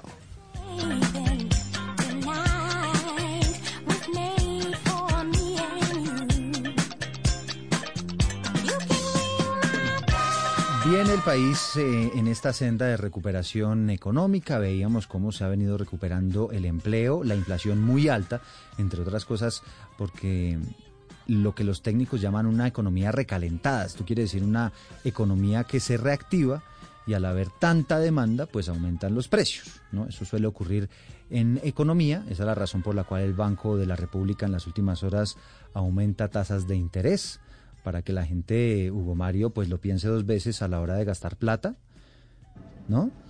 Mm, le van a salir más caros los créditos. Un pago, por ejemplo, a, varias cuotas con la tarjeta de crédito también se le puede encarecer en, un par de semanas. Sí, es, época de austeridad, eh, Eduardo, hacer compras, si se va a utilizar tarjeta de crédito, lo que usted dice es lo más importante, hacerlo en lo posible a una sola cuota. El, Banco de la, de la República definió que la tasa de interés eh, sube estamos hablando del 7,5%. Hace mucho tiempo no se veía y es un fenómeno que no solamente se presenta en Colombia, sino que se está repitiendo en Estados Unidos, en países de Europa. Bueno, es toda la, recesión que, que vive el planeta por cuenta de, de la pandemia, la guerra y todo lo que hemos pasado en los últimos meses. ¿Sabe que noté al gobierno tranquilo con la decisión? Usted sabe que normalmente el gobierno siempre dice, uy, yo voy, soy más partidario de la, de la reactivación económica, de medidas moderadas por parte del banco, pero hay dos datos. La decisión de aumentar las tasas, Hugo, fue una decisión unánime, que no es eh, fácil que se dé en la Junta Directiva del banco, esta vez fue unánime, porque los economistas, los que saben, los que saben, dicen Hugo, que es muy probable que otra vez tengamos una ola inflacionaria, como le dicen técnicamente, esto quiere decir que se va otra vez a encarecer todo durísimo, más de lo que ya está, ¿no? Sí, se encarecen los créditos, Eduardo, y si se encarecen los créditos, pues todo se encarece. Es que eh, yo creo que el 90% de los colombianos hacemos compras eh, casi siempre a crédito, cuando son, eh, obviamente, pues, propiedad raíz, cuando son vehículos, cuando son bienes suntuosos casi siempre se hacen a crédito. Sí, de acuerdo. Son las 11.31 y bueno, mucha gente por esta época guardando esos ahorritos, lo que queda para irse de vacaciones.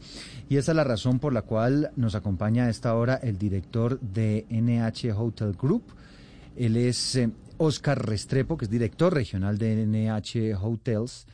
Eh, es el representante para Colombia y Ecuador tiene 30 años de experiencia en el sector hotelero, en el sector de turismo, y nos atiende a esta hora para que conversemos un poquito sobre el comportamiento, lo que se viene en este mes de julio, que es un mes típico de vacaciones. Eh, doctor Restrepo, bienvenido.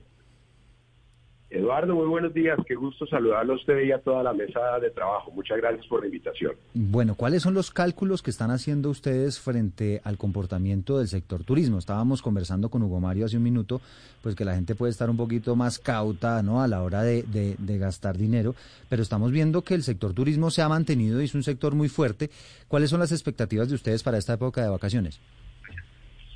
Sí, correcto. Yo creo que después de un par de años muy muy difíciles a causa de, la pandemia, creo que o, estamos sintiendo que el año 2022 viene desarrollándose de una muy muy muy buena forma. Eh, creemos que las cifras para terminar esta temporada de vacaciones hacia julio deben superar más del 62% de ocupación, inclusive eh, las ciudades de fuera de Bogotá, que son las que vienen liderando la ocupación, como Cartagena, Medellín, eh, Cali, eh, puedan estar en el orden de por encima del 71% de, de ocupación y casi un 26% más de lo que teníamos en ventas o en ingresos para estas ciudades comparado contra el año 2019, lo cual pues ya eh, digamos que es una cifra muy diciente y muy prometedora para, para el sector turismo. Sí, ¿los hoteles NH están en qué ciudades, doctor Restrepo?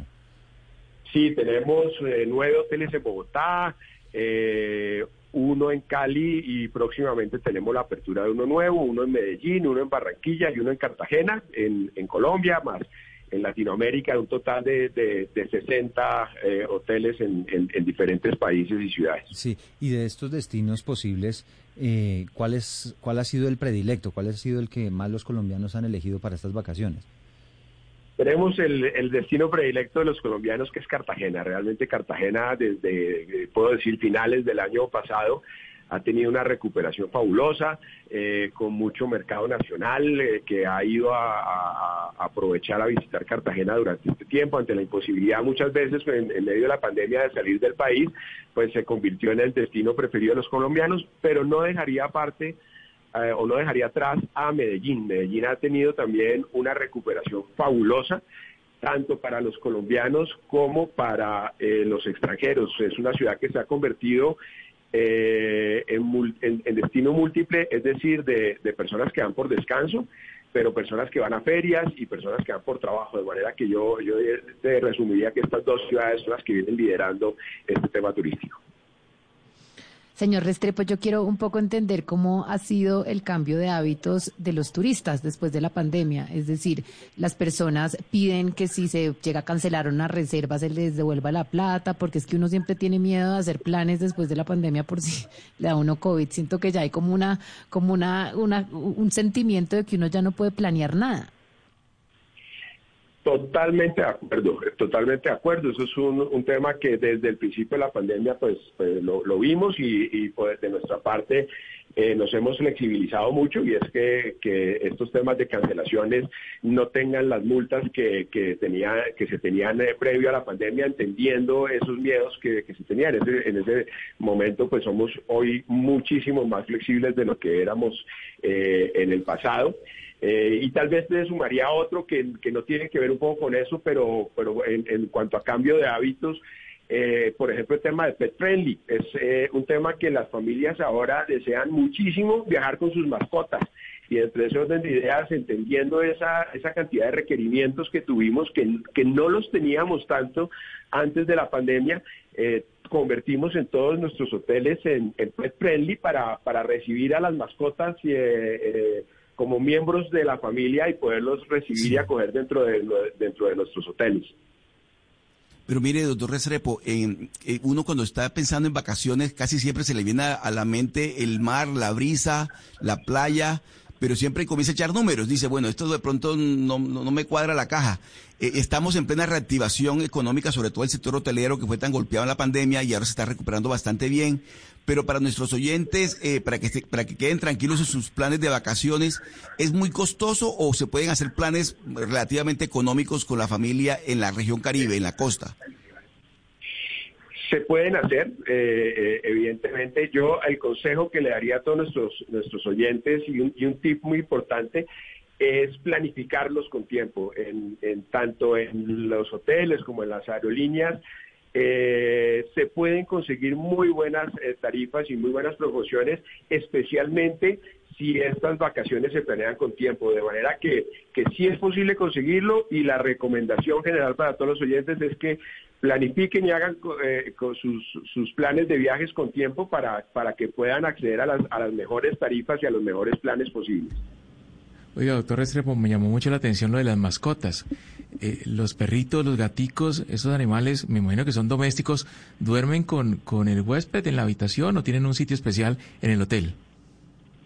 Eh, de, duermen con los huéspedes en la habitación. Evidentemente hay algunas restricciones de, tamaño de, las mascotas, pero duermen y les tenemos unos kits muy especiales, en una alianza muy especial que hicimos con Laika, en donde les tenemos el bebedero, eh, eh, la cama, es, especial para, para, para estos nuevos miembros de la familia que han cobrado tanta vigencia en, eh, hoy en día como, como un miembro más. Entonces, eh, sí, dentro de la misma habitación y con, y con los mismos cuidados que tienen todos nuestros huéspedes. Claro, y, y, supongo son animales domésticos, ¿no? Porque puede llegar una persona con un mono diciendo que es su mascota, me imagino que en ese caso no, no va a ser posible. Evidentemente. Evidentemente, evidentemente es, eh, nos limitamos a perros y a gatos y, hasta cierto tamaño, porque ya también eh, perros de, de, tamaños muy grandes pues también tienen eh, algunas complejidades, pero, pero sí, sí, evidentemente existen esas restricciones. Señor Restrepo, le quisiera preguntar por las formas de búsqueda. Cuando uno busca en distintas plataformas, eh, pues en este momento se me viene a la cabeza, por ejemplo, Booking. Cuando uno reserva, eh, digamos, un hotel como el NH en una, en, una de estas plataformas, a uno le aseguran primero, pues que la reserva es segura, es el mismo costo que llamar directamente al hotel, es mejor eh, ir directamente al sitio del hotel. Eh, es igual, eh, de, hecho siempre se pactan con, con estas, eh, o las llamamos OTAS o, agencias de viajes online como Booking, como Expedia. La mayoría de los hoteles, digamos que tenemos acuerdos de, de, paridad, que, que la, la, tarifa que se encuentre en, eh, tanto a través de ellos como las páginas directas de los hoteles de la mayoría de cadenas en el, en el mundo, eh, se deben encontrar regularmente las mismas tarifas. Donde podría haber alguna diferencia es que eh, hay algunos descuentos especiales cuando se hacen, eh, usted miembro de los programas de fidelidad, entonces por hacerse miembro del programa de fidelidad NH puede llegar a, y, hacer la reserva a través de la página, pueda llegar a encontrar algún, algún tipo de descuento por ser, eh, eh, digamos que miembro del programa de fidelidad. De manera que esa ese puede ser otra recomendación de pronto para, para los viajeros que estén buscando algo de, economía y es que, es que también lo puedan hacer mediante esta forma que les acabo de, de describir. Sí. Doctor Restrepo, una última, una última pregunta. Ustedes particularmente en sus hoteles, ¿qué medidas de seguridad están exigiendo en este momento por, el, por el tema del COVID? Es decir, ¿hay algunos espacios donde estén exigiendo el uso del tapabocas? ¿Cómo lo están manejando ahora que se acabó esta emergencia sanitaria? Eh, no, la realidad es que evidentemente, pues hasta ayer tuvimos eh, la, emergencia sanitaria, a partir de, de, hoy especialmente, pues se acaban las medidas eh, restrictivas. De todas maneras, en nuestro personal, pues nuestro personal que está de cara al cliente sí sigue eh, utilizando tapabocas, eh, tanto en las áreas de recepción como en las áreas de alimentos y bebidas, entendiendo mucho ese sentimiento que, todavía puedan llegar a tener algunas personas de, de protección y de que evidentemente pues la enfermedad todavía sigue vigente. Y creemos que esa es la manera en la cual nosotros podemos eh, colaborar y dar esa, esa, esa tranquilidad hacia todos nuestros pasajeros. Sí, de acuerdo. No, y es que además, pues a pesar de que se acabó la emergencia, las cifras de contagio y demás, pues siguen creciendo. Así que está muy bien, doctor Restrepo, pues que el personal, en todo caso, como medida de prevención, mantenga el tapabocas y opcional, evidentemente, para, para los huéspedes. Oscar Restrepo, director regional de NH Hoteles para Colombia y Ecuador. Le agradecemos enormemente este contacto y habernos contado pues cómo están manejando ustedes todo el tema de la pandemia, cómo se preparan los hoteles para esta época de vacaciones. A ustedes muchas gracias, feliz tarde. Son las 11 de la mañana 41 minutos. Gonzalo, en Colombia la semana pasada tuvimos 19 mil contagios nuevos de COVID-19. Ya esta semana, acuérdese que ahora los reportes son semanales aquí en nuestro país, ya esta semana tuvimos casi 24 mil. Y ojo con los muertos la semana pasada 50 muertes como consecuencia del COVID-19, esta semana 100 muertes. Y creo que es un fenómeno que está ocurriendo no solamente en Colombia, sino en el mundo entero, entre otras cosas porque la gente empieza a relajarse, ¿no? Entonces a uno ya se le queda el, el tapabocas y ya como nadie le pregunta por él, pues entonces la gente poco a poco empieza a dejar de usarlo. Pues bien, Eduardo, esa información que usted está hablando coincide con la que acaba de publicar Bloomberg, ¿no? Aquí Valeria Santos había sido bastante crítica del manejo de la pandemia por parte del gobierno, pero déjeme decirle que en última hora Bloomberg ubica a Colombia como el país en América Latina que mejor ha manejado la pandemia. Ojo, esto lo dice Bloomberg, Valeria, antes de que diga algo. Pero por otro lado, hay que decir lo siguiente, don Eduardo. La OMS dijo que el número de casos de coronavirus subió un 18% la semana pasada, con más de 4.1 millones de casos reportados en todo el planeta. Eh, hay que decir que las muertes sí se mantuvieron igual, 8.500 muertes eh, en correlación a la semana anterior. Lo cierto del caso es que las muertes asociadas al COVID eh, aumentaron en tres regiones del planeta, en Oriente Medio, en el sudeste de Asia, de Asia y en América Latina. Y hay que decir que en América Latina exactamente el número de muertes creció un 14%. Hay que decirlo que la variante que está predominando en este momento es la BA5 de Omicron. Sí, es que aquí la diferencia, Gonzalo, es que si usted está vacunado, pues la probabilidad de que le dé COVID-19 y se le agrave y, eventualmente lo mate, pues esa, esa posibilidad se reduce considerablemente. Pero acuérdese que hay mucha gente que como pensó que ya se acabó el COVID, entonces, ah, no, eso del refuerzo de la vacuna, ¿eso para qué? Eh, esas medidas ya eso para... Usted ve hoy en día los puntos de vacunación muchas veces solos, ¿no? Entonces aquí el llamado es a decir a la gente está bien que se pueda relajar un poquito más que antes, pero ojo con la vacuna. O sea, es decir, si usted está protegido, la cosa es distinta.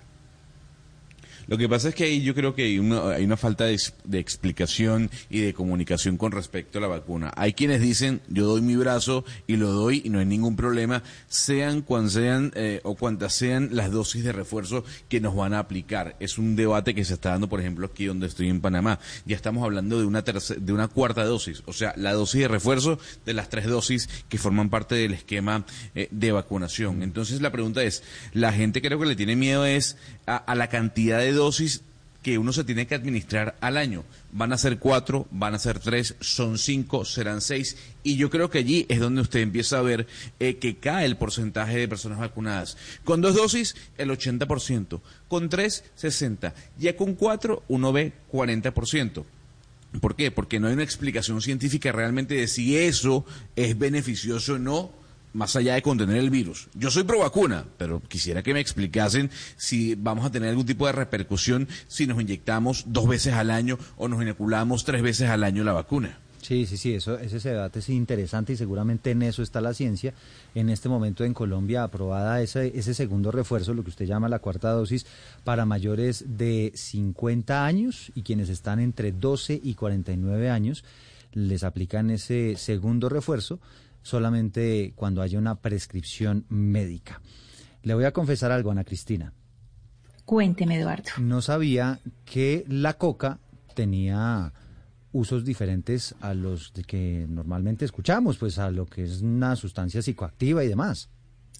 Pues a ver, Eduardo, lo que pasa es que hay personas, las personas que nos da, por ejemplo, los que eh, sufrimos de sorocho mal de altura, pues el té de coca es impajaritable. O sea, siempre tenemos el, té de coca a la mano. Pero le cuento eh, sobre la hoja de coca lo siguiente. Una de las recomendaciones, recordemos el, informe eh, final de la Comisión de la Verdad, es una aproximación distinta al asunto del narcotráfico. Por eso es tan importante hoy que hablemos del manejo del coca. Le cuento que la regional Cauca del Sena es la primera institución en la historia de Colombia en obtener un permiso del Fondo Nacional de Estupefacientes para investigar sobre la coca es decir, para que se investigue sobre la eh, hoja de coca. Y por eso vamos a hablar hoy sobre eso. Nos acompaña a esta hora la señora Dora Troyano, ella es ecologista y nos habla desde un lugar hermosísimo, Eduardo y Oyentes. Nos habla desde Lerma, que es un corregimiento del municipio de Bolívar en Cauca, en el sur del Cauca. Ya está en el reto Cauca, eh, Coca 2022. Señora Troyano, muy buenos días y bienvenida a Mañanas Blue. Hola, buenos días. Qué rico que pudimos tener esta comunicación, Ana Cristina. Aquí estamos extrañándote mucho, pero felices de poder hablar contigo así sea por teléfono nomás. Señora Troyano, cuéntenos un poco sobre Reto Coca 2022 y pues qué es lo que han hallado, qué es lo que han encontrado en estas investigaciones sobre la hoja de coca. Bueno, primero te quiero contar que el reto Coca 2022 es un reto en el que hemos convocado a muchos chefs de todo el país, hemos convocado a gente maravillosa que nos ha aceptado venir hasta el territorio de Lerma, el territorio de paz y convivencia de Lerma, y nos han aceptado compartir con los pobladores de Lerma las distintas visiones que tenemos sobre la coca y sobre los distintos productos que podemos sacar. Entonces esto lo hacemos obviamente desde una desde una experiencia que tenemos desde el SENA Regional Cauca, como tú decías, tenemos un permiso de, adquisición de materia prima de una sustancia controlada como es la coca con fines de investigación.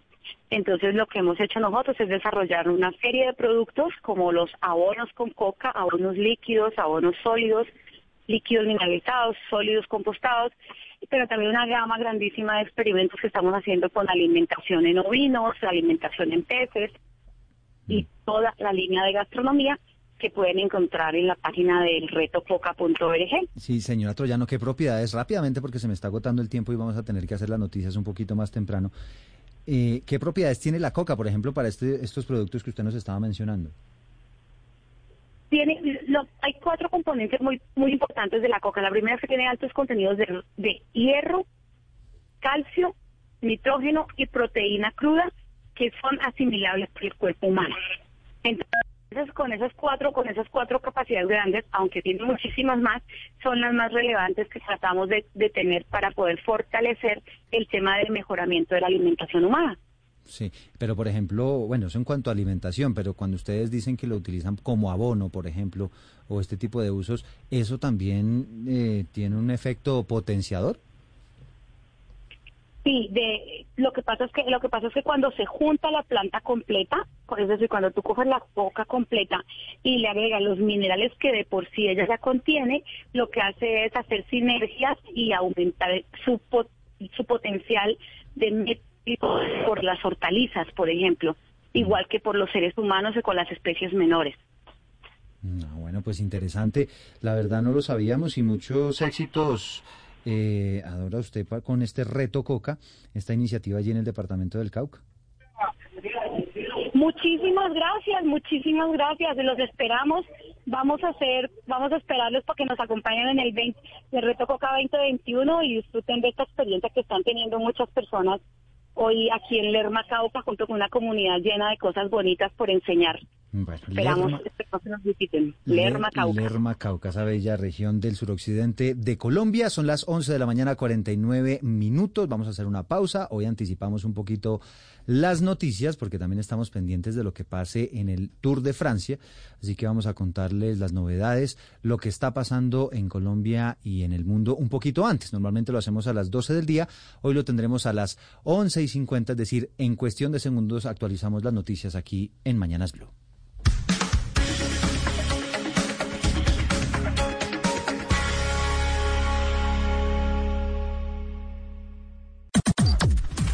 Las noticias del mediodía en Mañanas Blue.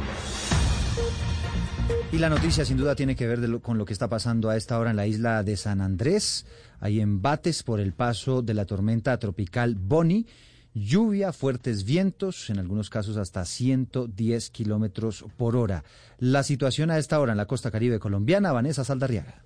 A esta hora una parte de San Andrés se encuentra sin el servicio de energía eléctrica por cuenta de la caída de varios postes a raíz de los fuertes vientos que hasta el momento han llegado hasta los 65 kilómetros por hora a partir del paso de la tormenta tropical Boni. Al respecto, lo que indican las autoridades de socorro es que están trabajando en el traslado de la comunidad hacia los seis puntos designados como albergues o refugios temporales mientras pasa lo más fuerte de esta tormenta, los cuales están ubicados en zonas altas, hacia donde están movilizando especialmente a quienes viven en el sur y el suroeste de la isla. Los residentes de San Andrés hablan del impacto de los fuertes vientos. Está un poste caído, las ramas caídas, el parque está todo destruido y miren toda esta cantidad de cables, todavía hay riesgo en nuestro barrio porque... Por el momento se mantienen las operaciones del aeropuerto de San Andrés con la llegada y salida de turistas. Recordemos que era una onda tropical inicialmente llamada Tu, oficialmente esta mañana alcanza otra categoría, la de tormenta tropical bautizada Boni. Esto lo que significa es un aumento en la velocidad del viento y unas lluvias torrenciales. El IDEAM ha lanzado una serie de recomendaciones a los habitantes y los turistas que están allí en el archipiélago de San Andrés. Dana Vargas. Finalmente, la Dirección General Marítima, la Unidad para la Gestión del Riesgo de Desastres y el IDEAM anunciaron que el ciclón tropical 2 se convirtió en tormenta y pasó a recibir el nombre de tormenta Boni. Escuchemos las recomendaciones que a esta hora hace Yolanda González, directora del IDEAM. A todos los turistas los invitamos a que estén muy juiciosos allí adentro en su hotel o en el sitio donde estén en este momento cuidándose. Tengamos paciencia, vamos a seguir monitoreando este sistema e informándoles oportunamente. El sistema va a seguir generando las precipitaciones si vienen unos momentos lloviznas, en otros momentos lluvias moderadas o en otros momentos lluvias fuertes acompañadas de tormentas eléctricas. En este momento, este fenómeno está registrando una velocidad promedio de 31 kilómetros por hora con vientos de hasta 65 kilómetros por hora. Se prevé que continúe su trayectoria hacia el sur de la isla de San Andrés, por lo que es importante atender las recomendaciones dadas por estas entidades meteorológicas, ya que la afectación en el territorio es inminente. También tener en cuenta que las olas aumentarán entre 2 y casi y cuatro metros en su altura. Esto en San Andrés, hay que decir que la situación es completamente diferente en las costas continentales. En Santa Marta, por ejemplo, ya se levantaron todas las restricciones que habían tomado por el paso de este sistema climático. William Agudelo. Pese a las alertas que existían por el paso del potencial ciclón tropical Tu, en la capital del Magdalena todo transcurrió en completa calma. Las autoridades distritales han abierto de nuevo las playas y ríos. Así lo explicó Jorge Lizarazo, jefe de la Oficina de Gestión del Riesgo Distrital. El gobierno distrital ha decidido levantar las restricciones de acceso a bañistas en playas, ríos y otros afluentes. Lo anterior coincide con la decisión de la Capitanía de Puerto de Santa Marta de levantar como autoridad marítima la restricción en el transporte marítimo de los pasajeros y de los deportes náuticos. Las autoridades autoridades de gestión de riesgo continúan realizando los debidos monitoreos. De acuerdo al último reporte entregado por el IDEAN, el ciclón continúa su tránsito por el Mar Caribe, pero cada vez más lejos de la ciudad de Santa Marta. Y esa es la razón por la cual ya no hay lluvias, ya no hay emergencia en otras ciudades turísticas como Cartagena, en La Guajira ya la situación también tiende a ser normal, al igual que lo que ocurre en Barranquilla. Son las 11 de la mañana, 54 minutos. En más noticias les contamos que el saliente gobierno de Iván Duque está entregando uno de los grandes golpes al narcotráfico transnacional en el que Colombia colaboró con 41 países en la incautación de más de 200 toneladas de droga. Valentina Herrera.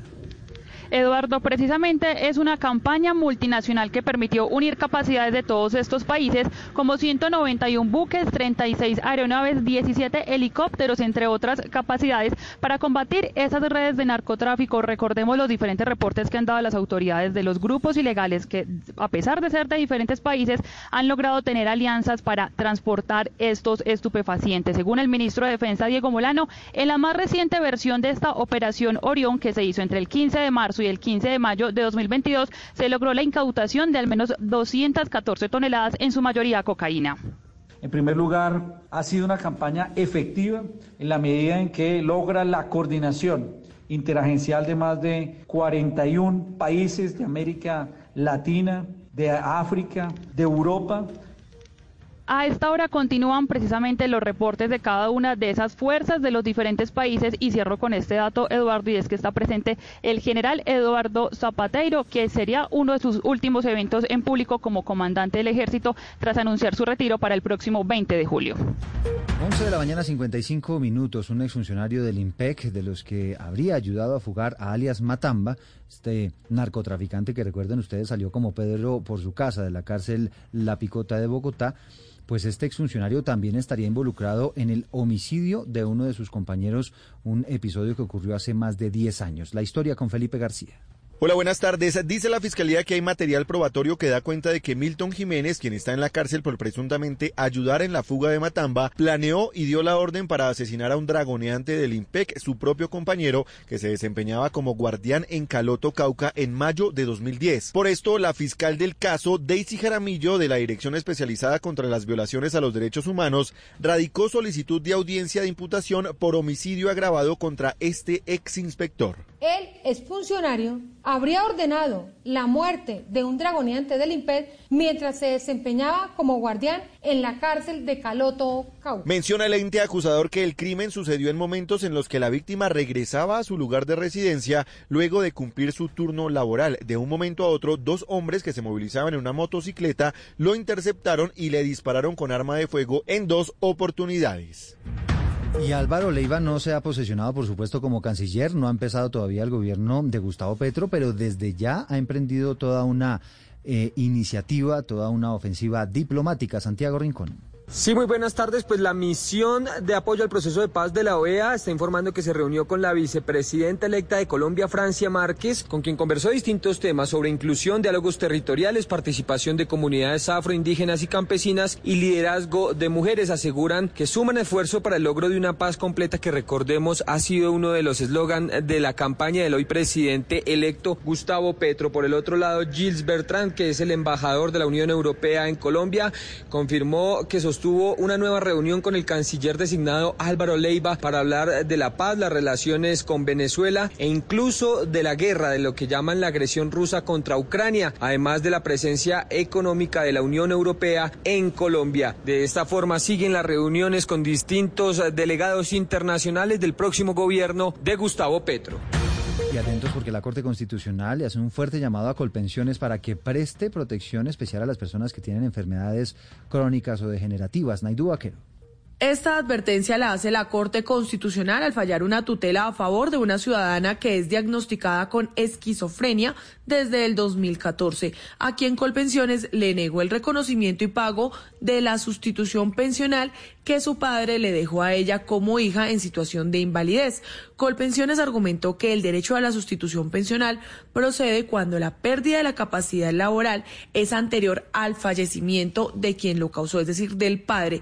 Esta circunstancia que en este caso no se acreditó porque la fecha de estructuración se determinó el 4 de febrero del 2019 y su padre murió dos días antes. La Corte Constitucional recordó, al igual que en un reciente fallo de la Corte Suprema de Justicia, que según la Organización Mundial de la Salud, estas enfermedades de esquizofrenia son progresivas y pueden causarse debido al entorno, por lo que la menor no tenía que haber acreditado esta enfermedad en la historia clínica antes de que su padre falleciera. Y la Corte procedió a ordenarle a Colpensiones que en un plazo de 10 días reconozca la pensión de invalidez y haga una revisión de esta sentencia. 11.59 de la mañana, la Sociedad de Activos Especiales, que ustedes bien saben es la entidad que administra todos estos bienes incautados a la mafia y a los delincuentes, puso en venta más de mil inmuebles. José Luis Pertús.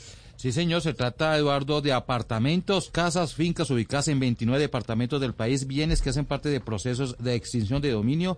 Habla el presidente de la Central de Inversiones CISA, Samir Angarita, haciendo la invitación a las personas que puedan acceder a esta compra de inmuebles a todo el público en general, nacional e internacional, persona jurídica, persona natural, que quiera participar en esta gran oportunidad inmobiliaria, que conozca los términos y condiciones en nuestra página web www.cisa.gov.co. CISA será la encargada de hacer esta venta de inmuebles que son administrados por la SAE y podrán tener un descuento hasta del 40% por si le interesa, Eduardo. Bueno, ahí estamos pendientes, José Luis. Gracias. Desde el Ministerio de Salud están haciendo un llamado a los ciudadanos para que continúen con las medidas de autocuidado, las medidas de bioseguridad por los contagios de COVID-19. Se acabó la emergencia sanitaria, pero el virus sigue circulando. Ana María Celis. La emergencia sanitaria llegó a la medianoche a su fin. Sin embargo, esto no significa el fin de la pandemia. Por eso, desde el Ministerio de Salud piden continuar con todas las medidas de autocuidado y la vacunación para contrarrestar los efectos del virus y evitar las pérdidas humanas. El ministro de Salud, Fernando Ruiz, afirmó que junto con el Comité Epidemiológico han visto que la situación ha ido mejorando en temas de mortalidad y los pacientes de gravedad seguimos abordando las, eh, todos la problemática de contagio. Seguimos, aunque con números muy bajos, en temas de hospitalización y especialmente en el segundo punto que es lo más importante, mantener, debemos mantener la estrategia de vacunación. Y agregó que en las últimas dos semanas se ha visto un incremento en el número de casos y fallecimientos, pero que esto todavía está por debajo de los umbrales límites para considerar una situación de riesgo. Además, hizo un llamado a continuar con la vacunación, pues es esencial para mantener la inmunidad sostenida en el país. En el departamento de Risaralda capturaron a un hombre acusado de haber robado y asesinado a mototaxistas en esa región del país. Historia con Diana Pedraza. En la vereda de la Chorrera del municipio de Aguadas Caldas fue capturado alias Chícarro, un presunto asesino en serie, señalado por robo y homicidio de mototaxistas. Este hombre de 55 años contrataba dicho servicio con destino a zonas rurales y allí atacaba a sus víctimas con arma blanca o elementos cortopunzantes. Unas botas media caña color café claro fueron la pieza clave para lograr la captura. Así lo informó el coronel Simón Eduardo Cornejo, comandante de la policía de Risaralda. Más de 40 cámaras de videovigilancia que encontramos sobre todos los recorridos, encontramos la identificación de esta persona y con una característica especial que fueron sus zapatos. Cometía las lesiones por los costados del cuerpo para asesinar a las personas y posteriormente generaba más agresiones con otros elementos cortopunzantes y y contundentes como piedras. Personal de la SIGIN y el CTI esclarecieron la muerte de dos personas bajo esta modalidad y una tercera víctima que después de recuperarse de los múltiples ataques que recibió en su cabeza, entabló de la denuncia que dio inicio a la investigación. 12 dos minutos en un barrio del sur de Cali. Están denunciando que están envenenando a los gatos. Hugo Mario. En parques y zonas verdes de Ciudad Capri, un barrio del sur de Cali, algunos vecinos han encontrado comida para gatos envenenada. Aseguran que hay personas que quieren acabar con una colonia de al menos 100 gatos que viven en árboles del sector porque no tienen dueño. Sandra Flores, habitante del barrio, dice que ya han muerto siete gatos y otros han enfermado por intoxicación. Desafortunadamente, sí, gente que no quiere esas colonias han puesto veneno en el parque de Capri, en las comiditas de los gatos, pues desafortunado que muchas mascotas que tienen dueño también han sido víctimas y muchos gaticos también han sido víctimas de este envenenamiento. En ese mismo sector de Cali, el mes de marzo pasado, la comunidad denunció que siete perros fueron llevados a clínicas veterinarias por consumir salchichas envenenadas en la calle. La noticia internacional. Está en los Estados Unidos, noticias que tienen que ver con migrantes. Carlos Arturo Albino. Hola, ¿qué tal? Muy buenas tardes. Ya hay reacciones por parte de republicanos a la decisión de la Corte Suprema de Estados Unidos que autorizó al presidente Joe Biden a poner fin al programa Quédate en México, introducido por Donald Trump y bajo el cual se envía de vuelta a solicitantes de asilo para que esperen la resolución de sus casos al otro lado de la frontera. El fallo judicial es una excelente noticia para las políticas migratorias del presidente Biden, pero sin embargo no ha caído muy bien para el gobernador republicano de la Florida, Ron DeSantis. U.S. Supreme Court made a decision about uh, the Remain in Mexico policy El gobernador Ron DeSantis dice que la decisión sobre política permanecer en México no lo ve tan apropiado, pero cree que si el presidente Biden revoca la política de permanecer en México, va a haber la peor crisis fronteriza de la historia. Y hablando del gobernador republicano Ron DeSantis, hoy entró en vigencia en la Florida la polémica ley de derechos parentales conocido popularmente como No digas gay, que en realidad la ley nunca menciona la palabra gay ni homosexual, sino que exige que cada distrito escolar que si en clases se va a tratar temas relacionados con la sexualidad o la identidad de género se avisen a sus representantes. Las principales tendencias en redes sociales. A esta hora es tendencia una noticia en Alemania porque un extraño ruido en una alcantarilla terminó siendo un niño. El niño de 8 años es el protagonista de esta historia que le da la vuelta al mundo, ya que tras varios días de desaparecido se encontró en una alcantarilla.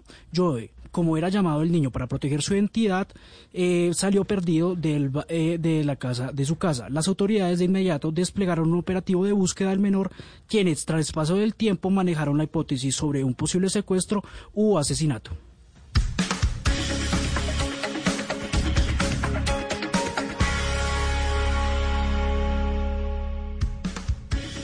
Son las 12.05 minutos, normalmente este es el espacio de las noticias, pero damos paso para el remate de la primera etapa del Tour de Francia, la competencia de ciclismo más importante del planeta. Y ahora en Mañanas Blue, siga las incidencias del Tour de Francia con Rubén Darío Arcila y el equipo deportivo de Blue Radio. Ya tenemos las 12 del día, 5 minutos. Oyentes de Blue Radio, BlueRadio.com. Estamos llegando al final de la contrarreloj individual en la apertura del Tour de Francia. Y ahora vamos juntos con Coordinadora al Tour, buscando la próxima meta. Coordinadora, más allá del transporte, Rubencho. Dale camino. En el camino de la evolución y la tecnología, esta coordinadora para conectar y mover los sueños de los colombianos. ¡Venga! Aquí está rematando la carrera Pitcock, es campeón olímpico, puede colocar un buen guarismo el representante de Gran Bretaña. Con Héctor Jaime, con Pepe Garzón, vamos a suministrarle los datos, las diferencias, ubicación de los colombianos en una carrera de 13 kilómetros que está ganando Lampaer. Este no es nuevo en contrarreloj, ha estado al lado de Renko peleándole cosas. Héctor Jaime Pirilla, ¿cómo está la pizarra? Rubencho, ese corredor que está ganando la etapa es belga. Fue campeón nacional de la crono en belga hace un par de años. El año pasado fue segundo. Y Lampard está ganando con 15-17. Le ganó a Van Aert, quien era campeón del mundo en el ciclomontañismo, por solo cuatro segundos. El tercero en la etapa hasta ahora es Tadej Pogachar, que pierde por siete segundos y el corredor Pogachar le gana al campeón del mundo de la crono, que es Filippo Gana. La noticia hoy, no gana Filippo. La contrarreloj, esa es la gran noticia, es el candidato de todo el mundo. En la casa de apuestas deben estar en quiebra. Pitcock está en este momento en 14 minutos y 16 segundos buscando el punto de meta. El representante de Lineos intentando Nairo meterse entre los 20. Qué buena etapa la que ha hecho hoy Nairo Quintana. Discreta la actuación de Rigoberto Urán. El relato de Pep, Pep Garzón. Así es, mi querido Rubencho. Aquí vamos precisamente con la gente de la producción. Y allí está el pedalista Thomas Pitcock, el pedalista de Lineos, que va superando al número 37, Oliver Neisen, del AK2R. Y ahora estamos de nuevo sobre este sector urbano. Recordemos que la lluvia se ha convertido en el factor determinante de esta contrarreloj individual. Muchos han rodado, como Stefan Bissinger, también Jonas Vingegaard. Y ahora se para en pedales. Ahí ven el pedalista de Lineos. Vemos a Timo Pitcock, es el que por ahora está realizando un buen tiempo. Vamos a ver si se sostiene. Va perdiendo ahora el primer lugar. Allí se sostiene, se viene para la segunda posición. Vamos a ver, empieza a rodar sobre el sector de la baranda, la gente alentándolo. Viene ahora para la cuarta posición, Héctor Jaime. Es un buen resultado para Pitcock de un corredor joven que viene igualmente del ciclomontañismo. Es un corredor más coequipero de Geraint Thomas y de Daniel Felipe Martínez. Ahí va a arrebatar Tomás Pitcock, va a cruzar, va a cortar la cinta y cruza en este momento posición 15. Y estamos atentos entonces de Marc Soler, que fue el último al partir, un pedalista de Lua, ¿eh, Rubencho? Con coordinadora en el Tour. En coordinadora estamos comprometidos con la innovación, el crecimiento y el desarrollo del país. Por eso construimos el sorter de clasificación de paquetería y mercancías más moderno de Latinoamérica para conectar y mover los sueños de todos los colombianos. Coordinadora, 55 años contigo. Entrando a los dos kilómetros finales de la contrarreloj de 13 kilómetros con Mar Soler. Soler es un gran escalador, es catalán, lleva el número 7, pero en la mitad del recorrido no le iba nada bien, mi querido Héctor Jaime. Era discreto el cronómetro, ¿no? Al corredor se lo llevaron para que le sirva de apoyo en la montaña, sobre todo al gran corredor Pogachar. A propósito, Rubencho, esta crono ha sido con muchas curvas difíciles y en medio de la lluvia se volvió un recorrido muy peligroso en Copenhague. Hagamos otra clasificación, Rubencho. Pogachar hoy le está tomando 8 segundos a Vingegaard. Gran rival, le clavó otros 8 segundos a Roglic. A Jace le metió 15, a Geraint Thomas 17, a Blasov 24 y atención Colombia. A Daniel Felipe Martínez, el corredor Pogachar le ha tomado 36 segundos, lo que significa que en la crono le tomó más de 2 segundos por kilómetro. La etapa de mañana es de especial cuidado.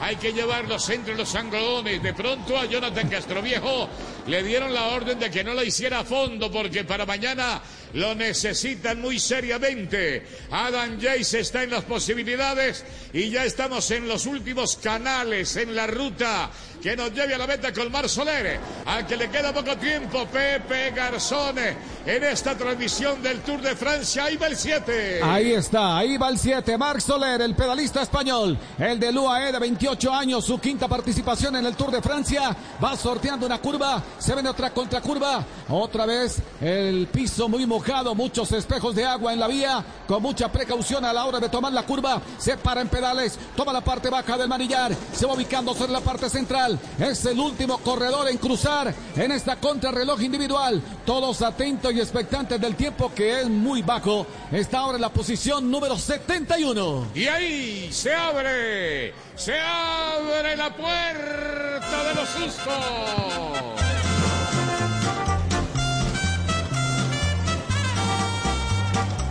En el camino de la meta, en el camino de la evolución como coordinadora y de la tecnología, está aquí el pedalista Mar Soler para conectar y mover los sueños de los colombianos. Mar Soler en el remate no va a colocar el mejor tiempo, es distante de lo que ha colocado Lampaer, el listón muy arriba, Héctor Jaime termina y gana Lampaer llorando, 31 años de edad, belga, de 31 años, llegando a etapa en la Vuelta a España en el 2017, celebra, es un palo.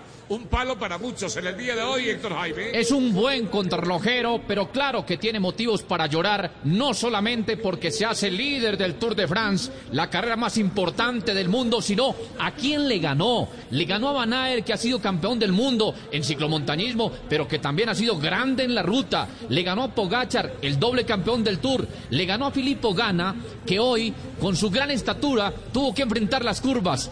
La crono era muy técnica, tal vez eso beneficiaba a Van que entró quinto, el sexto Pedersen, el séptimo Vingegaard, el octavo Roglic, el noveno Molema, Dylan Teuns, ese gran rematador de montaña, ha hecho la décima casilla y ahí están entonces los resultados que llenan de lágrimas a este gran corredor Lampard, ciclista belga que pasó de ser campeón nacional y ahora a los 31 es el líder del Tour de France. Cómo no, el belga celebra, es que un triunfo sale con la camiseta amarilla en la primera etapa mañana, donde son favoritos Jacobsen y Groenewegen también estará seguramente en ese remate. El hombre digiere la victoria, está feliz el muchacho del Quick Esteve y no pudieron los de casa. No se pudo con ninguno de los daneses que estaban compitiendo. Pedersen fue el que mejor eh, estuvo a 15 segundos. La etapa de mañana, Pepe y Héctor Jaime. Etapa para rematadores todavía en Dinamarca, ¿no, compañeros? Ah, Rubencho, mañana son 202 kilómetros del alma. Qué etapa tan larga, pero sobre todo qué puente tan largo. Habrá un puente de 18 kilómetros que terminará a 3 kilómetros de la meta. Se presiente y se advierte con terror la brisa. La brisa puede empezar a seleccionar la carrera mañana. Un viento de pánico es lo que se augura para el día siguiente. Mañana hay que estar muy atentos porque hoy era una crono en la que el gran corredor Pogachar empezó por mostrar su capacidad de victoria. Pogachar es la amenaza. Mañana la amenaza es tan grande como él. El viento de mañana. El puente de Oresún nos espera que cruza todo el Báltico. Muy amable, muchas gracias.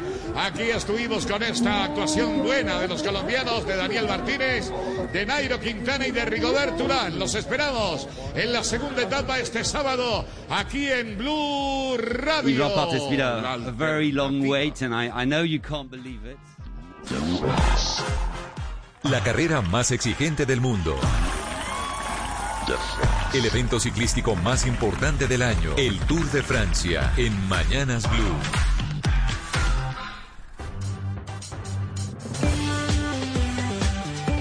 Seguimos conectados con ustedes en Mañanas Blue. Oscar Montes, Ana Cristina Restrepo, Hugo Mario Palomar, Diana Mejía, Sebastián Nora, Mariana Palau, Gonzalo Lázari, Valeria Santos, Eduardo Hernández y Camila Zuluaga con el tema del mediodía.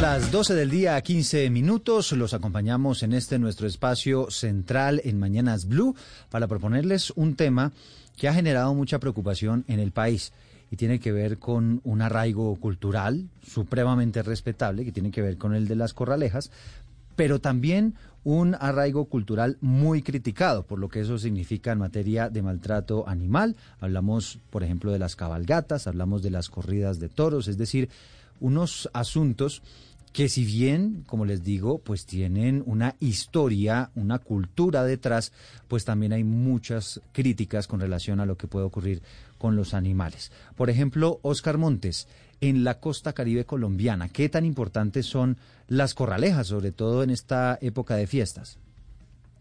Eduardo, yo diría que en la región Caribe, eh, con contadas excepciones en algunos departamentos, en todos los departamentos de la región Caribe se celebran corralejas, en todos, especialmente en Sucre y en Córdoba.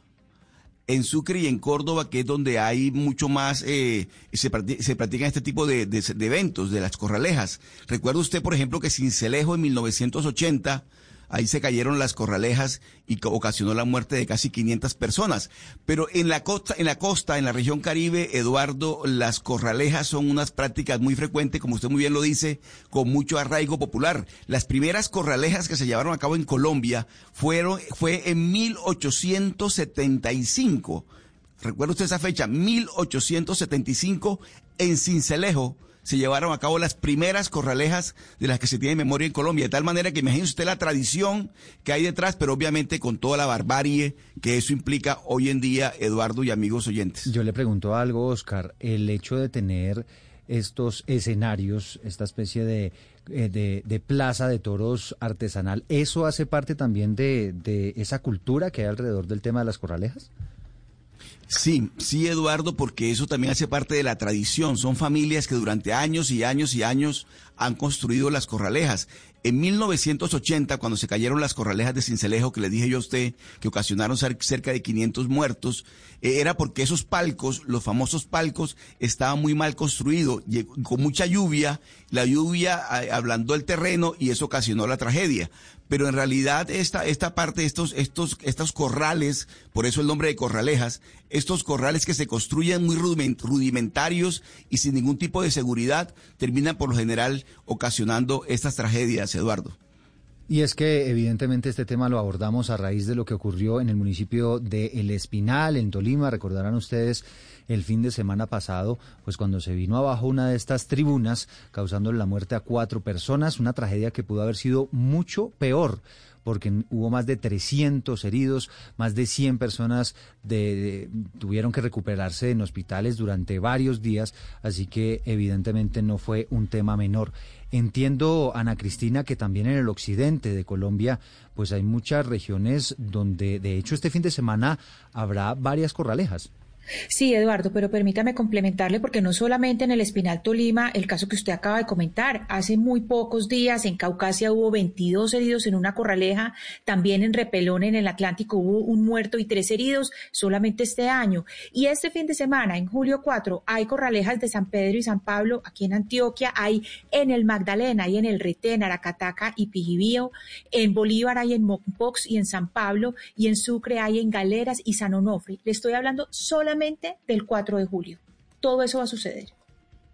Vamos a debatir sobre este tema. Eh, tenemos preparado para ustedes pues una serie de, de asuntos relacionados con eh, la, la, utilización de los animales para estos espectáculos y vamos a debatir sobre ellos, sobre lo que hay detrás, el arraigo cultural, pero también lo que hay detrás de quienes promueven los derechos de los animales. Andrea Padilla es senadora y es una reconocida activista por los derechos de los animales, que quizá esa es su gran bandera. Eh, senadora, bienvenida a Mañanas Blue. Muchísimas gracias, Eduardo. Un abrazo para usted y para toda la audiencia. Bueno, eh, frente al tema de las corralejas eh, y sobre, el tema de las cabalgatas, que también habrá muchas durante estas festividades y demás, hmm. pues, ¿qué se han encontrado ustedes y, y, cuál es la lucha que están emprendiendo ustedes para tratar de, de prohibir todas estas actividades?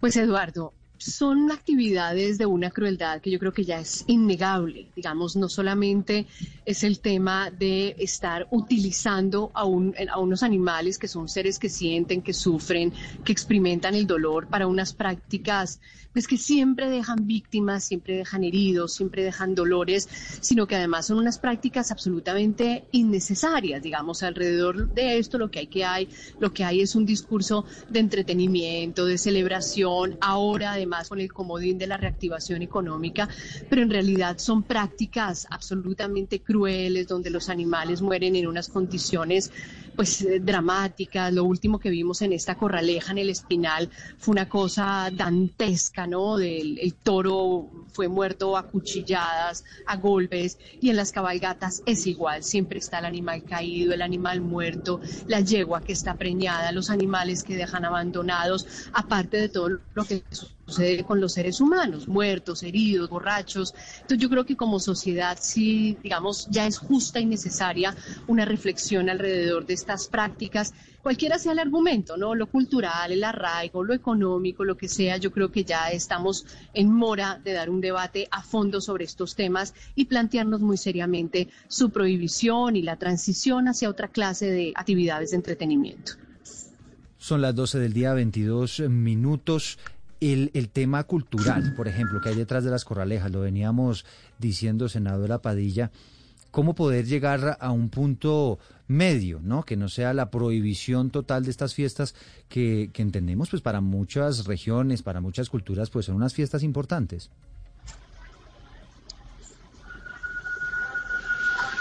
Senadora. ¿Aló? Sí, ¿me escuchó la pregunta? Sí, Eduardo, perdóneme que estoy aquí metida en un hueco, entonces el, sonido es intermitente. Sí, eh, creo que se refería un poco al tema, digamos, como de la posibilidad de encontrar un punto medio. Yo creo, yo creo, Eduardo, em, que particularmente en el tema de corralejas, corridas de toros, yo creo que no, es decir, a veces le tenemos un poco miedo al tema de la prohibición en las democracias, ¿no? Pero yo siempre me pregunto si ese temor los prácticas que vulneraran derechos en hmm. Creo que efectivamente el hueco, senadora, nos está jugando una mala pasada. Vamos a tratar de restablecer la comunicación. Si le parece, mientras tanto, usted se va ubicando en un lugar donde tengamos una mejor señal. Pero mientras tanto, saludo a Inis Amador.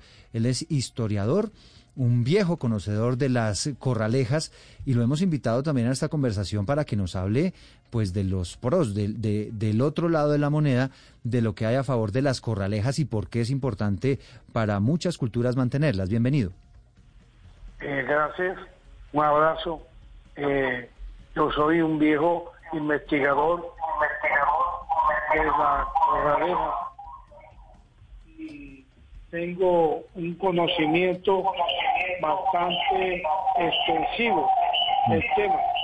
Sí, vamos, vamos a corregir, eh, Inis. Queremos escuchar, por supuesto, lo que, lo que tiene para decirnos, pero lamentablemente estamos teniendo unos problemas técnicos que no nos permite entenderle bien lo que, lo que nos está planteando. Vamos a corregir rápidamente esa situación para poder eh, eh, pues escucharlo y, cuál es el, la postura de, de, de estos pobladores, Ana Cristina, pues como lo decimos, claro, Está de por medio el maltrato animal, está de por medio muchos asuntos, polémicas y demás, pero son unas culturas que nos estaba dando una cifra y una una fecha muy importante, Oscar Montes, 1875, es decir, estamos hablando de unas actividades absolutamente ancestrales.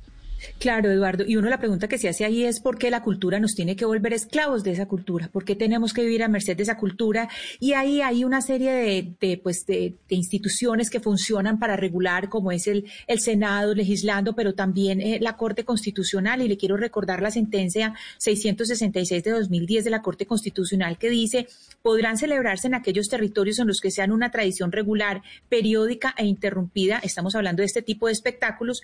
En ningún caso podrán podrá destinarse dinero público a la construcción de instalaciones o para la realización de ese tipo de actividades. Es decir, no la prohíben, pero les hacen, digamos, más difícil que se puedan hacer ese tipo de actividades para no apelar a esa prohibición total. Ahora, estos, estas nuevas voces y que además son muy preparadas como la de la doctora Padilla, que son eh, abogados, que son especialistas en, en derecho animalista, pues lo que hacen es decir, no, más allá de esa más allá de, esas restricciones se debe pasar al campo de la prohibición y ahí queda en ese territorio de la Corte Constitucional que ha sido tan protectora de las libertades pero también de los derechos. Bueno, recuperamos la comunicación con Inis Amador. Inis, ¿usted qué le dice como conocedor de las corralejas, de la cultura y demás? ¿Usted qué le dice a aquellas personas que están buscando prohibirlas? Bueno, yo siempre he dicho que la corraleja debe reglamentarse de tal manera que debe disminuir completamente el maltrato animal. Es decir, la Corte misma lo establece. Dice, morigerar el maltrato animal. Significa disminuir, reglamentar, eh, acabar, suprimir. Pero en, en ese sentido nadie se refiere a eso. Han hecho caso omiso de esa prohibición y eso debe hacerse en la medida en que se prohíban las pullas, las banderillas, todo lo que hiera al toro, que ocasione sangre, se pueden hacer al estilo antiguo, como se hacían antes, sin necesidad de ocasionar el maltrato que origina la sangre en la plaza, la muerte del caballo, la muerte del aficionado, eso es un tema muy peligroso y yo soy opuesto a ese tema siempre y cuando la corraleja se haga eliminando la puya, la banderilla, las divisas, la enseña de las ganaderías.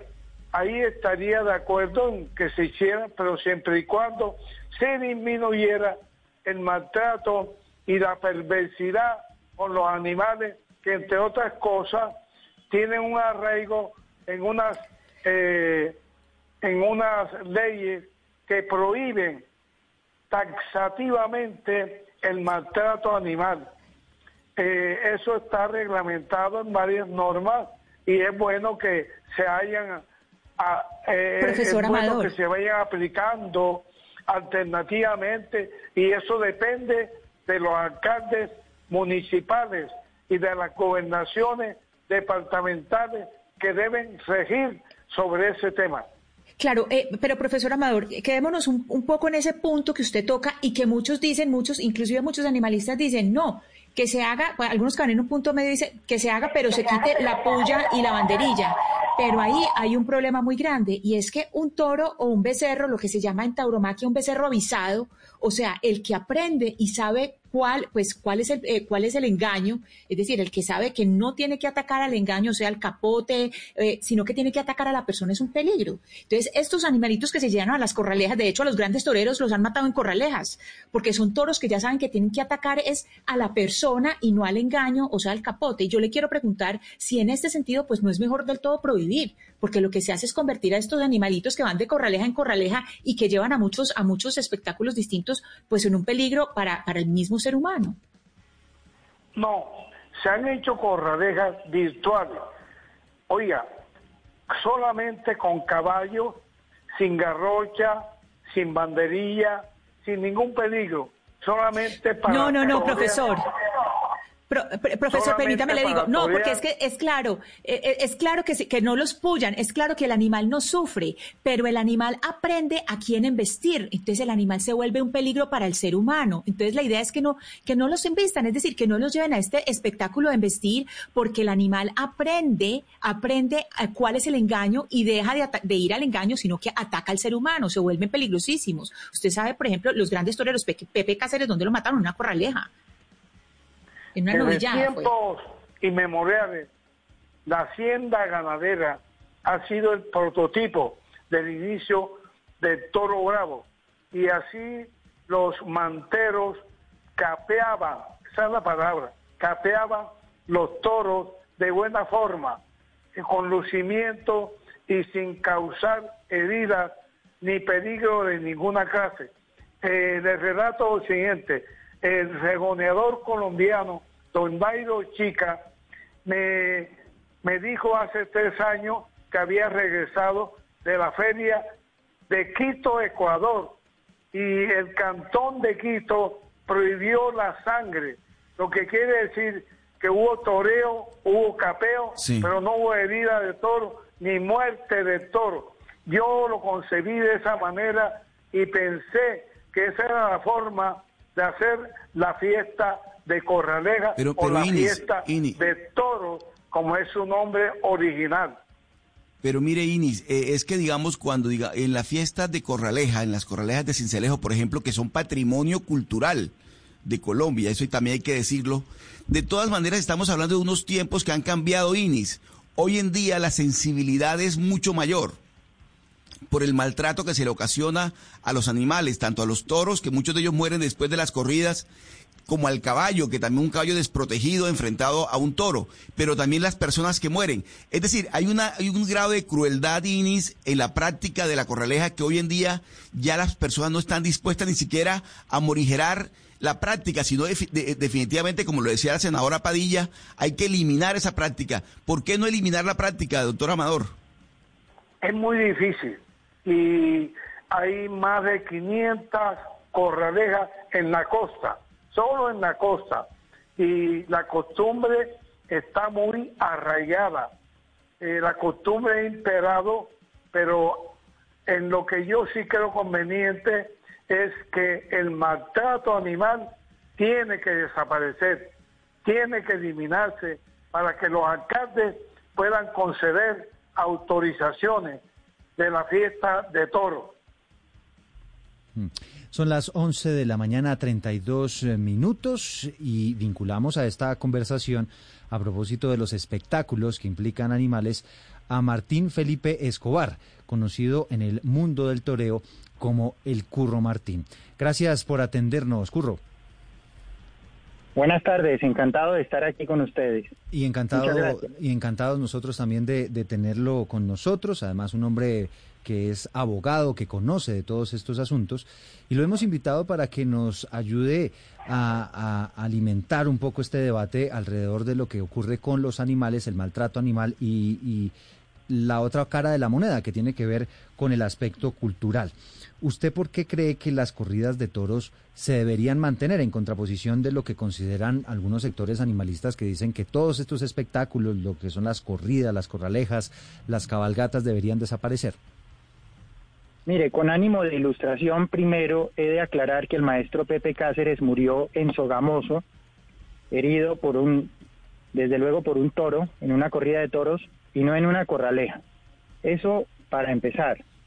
Luego, eh, he de decir que ya no se trata de eh, solamente esos dos derechos encontrados, el de la cultura que nos pertenece y el de los animales que ha sido reconocido, sino que se trata de libertad. Entonces, no, tenemos algo en común, empecemos por ahí, y ese algo en común es que nos interesa el animal y nos interesa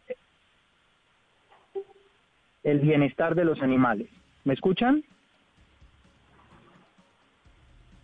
¿Hola? Sí, ahí, lo estamos escuchando un poquito entrecortado, pero, pero lo escuchamos, sí, señor. Bueno, entonces tenemos algo en común y es que nos interesa el bienestar de los animales. Entonces, a partir de eso, tenemos que analizar qué es lo que corresponde. Y es que si prohibimos, entonces nos vamos a ir a un precedente que es muy significativo, incluso para ustedes como prensa. Usted imagínese que le prohíban... No, no, no, no, no, no me abres, no me abres. ¿Me escuchas? Sí, sí, adelante, le estamos escuchando. Bueno, entonces imagínese usted que le prohíben transmitir una noticia o que le prohíben transmitir de una forma determinada una noticia o denunciar algo. Entonces, la libertad ha dado muchísimo eh, campo de, de ilustración por parte de la Corte Constitucional, mm. porque es uno de los valores más y de los principios, perdónenme, más importantes de la Constitución. Sí, Si pero, pero aquí ocurro, pues para, para detenerme en ese punto y en la comparación, redondeo, lo que ocurre es que cuando redondeo. nosotros damos noticias, eh, Curro, pues no está en juego la vida de un animal ni la vida de, de un de ser acuerdo. humano, ¿no? Es- estamos de acuerdo, pero fíjese lo que le voy a hablar. El problema es el precedente. Prohibir inmediatamente lesiona un derecho fundamental que es el de la libertad. Cualquier cosa, cualquier cosa que se prohíba. Ahora bien, por eso he empezado con que tenemos de acuerdo el interés en el animal. A nosotros no nos interesa que el animal se vea perjudicado de ninguna manera. De hecho, los criadores de toros no crían toros para verlos sufrir. Los toreros no nos preparamos para hacer sufrir al toro. Eso es una gran confusión. Entonces aquí lo que hay que hacer es, desde luego, regular. Regular en el sentido en el que la Corte Constitucional en la sentencia C666 ha dispuesto, que es, desde luego, armonizando la situación, armonizando la tauromaquia, que como ciencia de conservación implica, desde luego, esa garantía de supervivencia del toro bravo. Entonces, prohibir, pero por mire, ejemplo, Curro, Es que usted hablaba de esa tensión en los derechos, pero no hay derechos absolutos. Y, y yo creo que en este momento, si se prohibiera en este caso completamente la tauromaquia, pues en realidad no hay, hay un derecho a la no tortura que yo creo que en este momento prevalecería, porque la Corte ha sido clara que los animales también son seres vivientes. Entonces No, yo le pregunto, ¿qué tanto en realidad esto es una costumbre y qué tanto arraigo hay? Porque cada vez uno ve las, las plazas de toro más vacías y, y, y por más de que digan que es- existen todavía las, corrale- las corraleras, pues cada vez están teniendo menos arraigo. Yo sí creo que la cultura misma pues cambia y la cultura misma va, no puede ser inmutable. Entonces uno dice, bueno, ya en este momento creo que uno podría llegar a llegar a decir que esto ya tampoco responde a un tema cultural de los colombianos.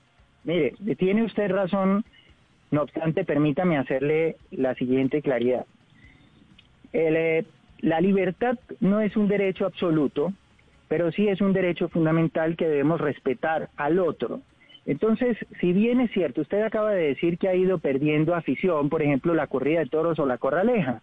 Sin embargo, las personas que siguen asistiendo a las corridas de toros, a la corraleja, a los gallos, al coleo, o las personas que siguen comiendo carne, por ejemplo, tienen un derecho a la libertad.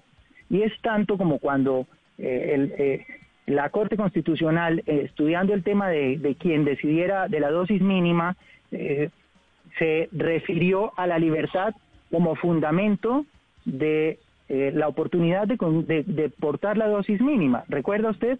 Porque es él, es la persona que decide cómo quiere vivir. Entonces esas personas eh, no tienen por qué verse afectadas porque algunas otras personas quieren que se acabe la tauromaquia o las corralejas o el coleo o dejar de o que quieren algunas personas que dejemos de comer carne. ¿Sabe lo que le quiero decir? No es absoluto, pero tampoco podemos atropellar a una minoría porque somos mayoría. Si yo pertenezco a una minoría, entonces yo ya no soy sujeto de derecho o ya no tengo derecho a, a- a- circular libremente o asistir a determinado evento, a una corrida de toros o a un partido de fútbol donde, donde los donde los contrarios a mi equipo a lo mejor se enojan y han entrado armas eh, de cualquier naturaleza y me pueden herir y me pueden matar saliendo del estadio.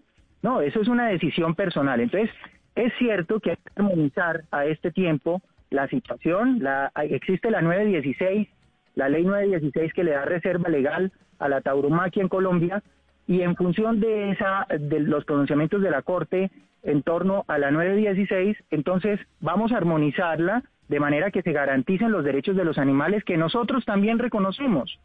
Pero entonces no podemos reconocer derechos para desconocer otros. Sí. ¿Usted, ¿Usted estaría de acuerdo, Curro, con una corrida de toros sin la muerte del toro, sin maltratar al toro? Mire, yo estaría de acuerdo con una corrida de toros. Ojo, usted ha dicho dos cosas distintas. Usted me ha hablado de sin maltratar al toro, pero antes me dijo sin la muerte del toro. Entonces yo le quiero decir lo siguiente. Una cosa es sacrificar el toro. El sacrificio del toro se hace en función del consumo. Es decir, yo estoy de acuerdo con una corrida de toros donde no se sacrifique el toro siempre y cuando no haya una clasificación de sujetos de derecho Y entonces también dejemos de sacrificar los pollos y las reses que se sacrifican para el consumo, y los cerdos y el pescado. Y entonces todos dejemos de comer carne, porque lo que no podemos hacer es dejar de sacrificar el toro en la plaza, porque ese toro tiene el derecho y el toro que va al frigorífico no tiene el derecho, o el pollo pero para o el usted cerdo. curro, pero para usted curro no hay una diferencia entre matar a un toro con fines de alimentación en un matadero y demás y, y a escondidas eh, y, y matarlo en una corrida en una plaza y volviéndolo un espectáculo. Pues claro, mire, usted ha dado en el punto y es que efectivamente es muy diferente. Mire, el sacrificio del toro en el frigorífico, al que usted ha hecho mención diciendo que se sacrifica a escondidas, pues a usted no le da miedo comer carne de un toro que usted no sabe cómo ha sido sacrificado. Ahora bien, se sacrifica en todo caso porque usted después de esta entrevista se va a ir a almorzar y se va a comer, un- se va a tomar un caldo de costilla o se va a comer un chuletón. No obstante, en la plaza el toro se sacrifica también en función del consumo. ¿Ustedes qué creen que las carnes del toro que se sacrifican en la, en, en la plaza van a la basura? No, señor. Claro, Le pero, informo pero es que la- muerte. le- eh, pues, curro, y yo se lo digo con el mayor respeto, no soy Sí. experto, pero uno lo que ve Sí. es que lo matan, sí, como usted nos está mencionando, pero después de pullarlo y después de marearlo y después de, de, de una serie de humillaciones que puede haber alrededor del animal, ¿no es verdad? Permítame, permítame redondear. Y, y- y es importante que no califiquemos. Es decir, usted está hablando de una serie de humillaciones que para nosotros no existen porque todo lo que se realiza durante la lidia del toro se realiza fundado en, en, eh, en reglas técnicas que se extraen de la naturaleza misma del toro. Pero permítame redondear la idea. Entonces el toro se sacrifica en la plaza en función del consumo. Si las carnes del toro no se van a consumir, pues ¿para qué sacrificar el toro? Pero si hay alguien que consume esas carnes, usted o yo o cualquiera en el set, entonces hay que sacrificar el toro para consumirlo porque no se puede consumir vivo. Siempre que haya alguien que consuma las carnes del toro, porque las carnes del toro bravo que se sacrifica en la plaza van a ser consumidas y por eso se sacrifica, entonces siempre que haya alguien pues hay que sacrificar el toro para que se lo para que nos lo comamos. Ahora bien, si nadie va a comer carne, si en el frigorífico ya no van a sacrificar más reses para que nosotros nos las comamos, pues qué razón tendría sacrificar el toro en la plaza. Entonces ya no lo sacrifiquemos. Curro. Pero, en Portugal, Pero venga, le en pregunto, Portu- pero venga, le pregunto ahí para, para que sigamos debatiendo sobre ese punto que me parece interesante. Usted nos dice, pues es que no es lógico usted rechazar unas corridas y después irse a comer un, un pedazo de carne y, y creo que en eso estamos de acuerdo. Pero Curro, cuando hablamos de la muerte de un toro en un matadero, que seguramente es una muerte mucho más inmediata y sin mucha tortura, ¿no es distinto, eh, Curro, a una muerte en la plaza de toros donde puede haber un- una muerte más lenta, como un letargo más, más doloroso para el toro? No, señor, mire, eh, usted y yo definitivamente nos estamos poniendo de acuerdo porque, mire, efectivamente son dos, dos sacrificios distintos. El sacrificio en el frigorífico es mucho más tortuoso porque yo no sé si usted conoce o los oyentes o, en el set conozcan cómo se sacrifica en el frigorífico. Hay una línea que es una línea de sacrificio en la que se, se van eh, encauzando las reses en fila, digamos, y una tras otra se va sacrificando. El de atrás y el de más atrás y el de más atrás escucha el sufrimiento del de delante que está siendo sacrificado. Entonces, esos toros, desde que salen de la ganadería, saben que van para un sitio distinto al, al sitio donde ellos han No, crecido, pero- donde pero, han vivido. Curro, pero- Permítame, ver, por que- favor. Pero es que, pero es que lo del, lo del- lo del frigorífico no es un espectáculo público. No, pero- pasa en pero estamos hablando- En la arena de una plaza de toros es que hay una tortura con espectadores en, en unas graderías. O sea, pero es que es algo usted- totalmente es- distinto. Es que usted insiste en calificar, usted está hablando de tortura, pero permítame redondear, mire, en el frigorífico a lo que vamos no es no se trata ya del espectáculo, se trata del sufrimiento del animal, porque es que usted ha encausado la pregunta hacia el sufrimiento del animal, o me equivoco. No, no, pues claro que sufre en cualquiera de los casos. No, pero no, el sufrimiento, usted el sufrimiento de un animal que, que va a ser parte de la cadena alimenticia es muy distinto a un espectáculo público al que asisten incluso niños, ¿sí? Eh, Mm. Mire, y, y que ven cómo se sacrifica un toro en la arena de una plaza en medio de aplausos y de música. Eso, ese espectáculo es, es totalmente diferente a lo que estamos hablando. Pero insisto, mire, el toro en la plaza se sacrifica en función del consumo. Cuando usted habla de un animal que va a entrar en la cadena de alimentos, estamos hablando del toro que se sacrifica en la plaza. Ahora yo le estoy tratando de explicar que en el frigorífico el toro sufre más, porque el toro está sometido a, a, la tortura de escuchar al anterior y de ver sufrir al anterior y de, y de enfrentarse a la muerte de manera más lenta. Es una línea de sacrificio donde hay 50 toros en la línea y uno tras otro va escuchando y va viendo cómo el anterior es sacrificado. Imagínese el toro número 50, de todo el padecimiento que ha vivido. El toro en la plaza sufre un tratamiento exclusivo, completamente considerado. Lo que pasa es que no nos hemos dedicado a estudiar eso. Cuando vamos a atacar la corrida de toros, debemos aprender cómo funciona la corrida de toros para poder calificarla. Usted me está hablando de tortura y usted me está hablando de maltrato animal y nosotros lo vemos distinto porque como nosotros lo conocemos, nada hay de maltrato animal, por ejemplo, en el tratamiento previo a la corrida, a la lidia del toro, sino todos los tratos y consideraciones propios de un sujeto de derecho. Al toro se le trata con toda la consideración, se yo le entiendo, da de yo entiendo, Curro, yo entiendo, Curro, que hay toda una cultura alrededor del tema. Eh, yo entiendo que, que, que, para ustedes, quienes conocen de toros y demás, pues es una situación diferente.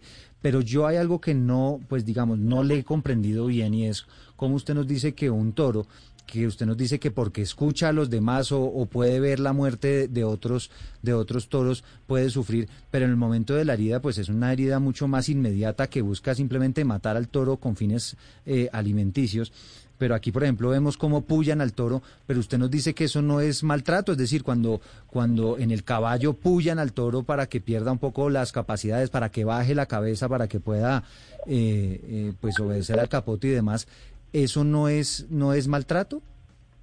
Mire, lo que pasa es que yo le quiero preguntar una cosa. ¿Usted conoce ¿En qué consiste la tauromaquia como ciencia de conservación del toro bravo? No soy experto, sé que evidentemente pues existen eh, la, los criaderos y que hay toros que están básicamente que los que los producen para eso y, y eso puedo entenderlo.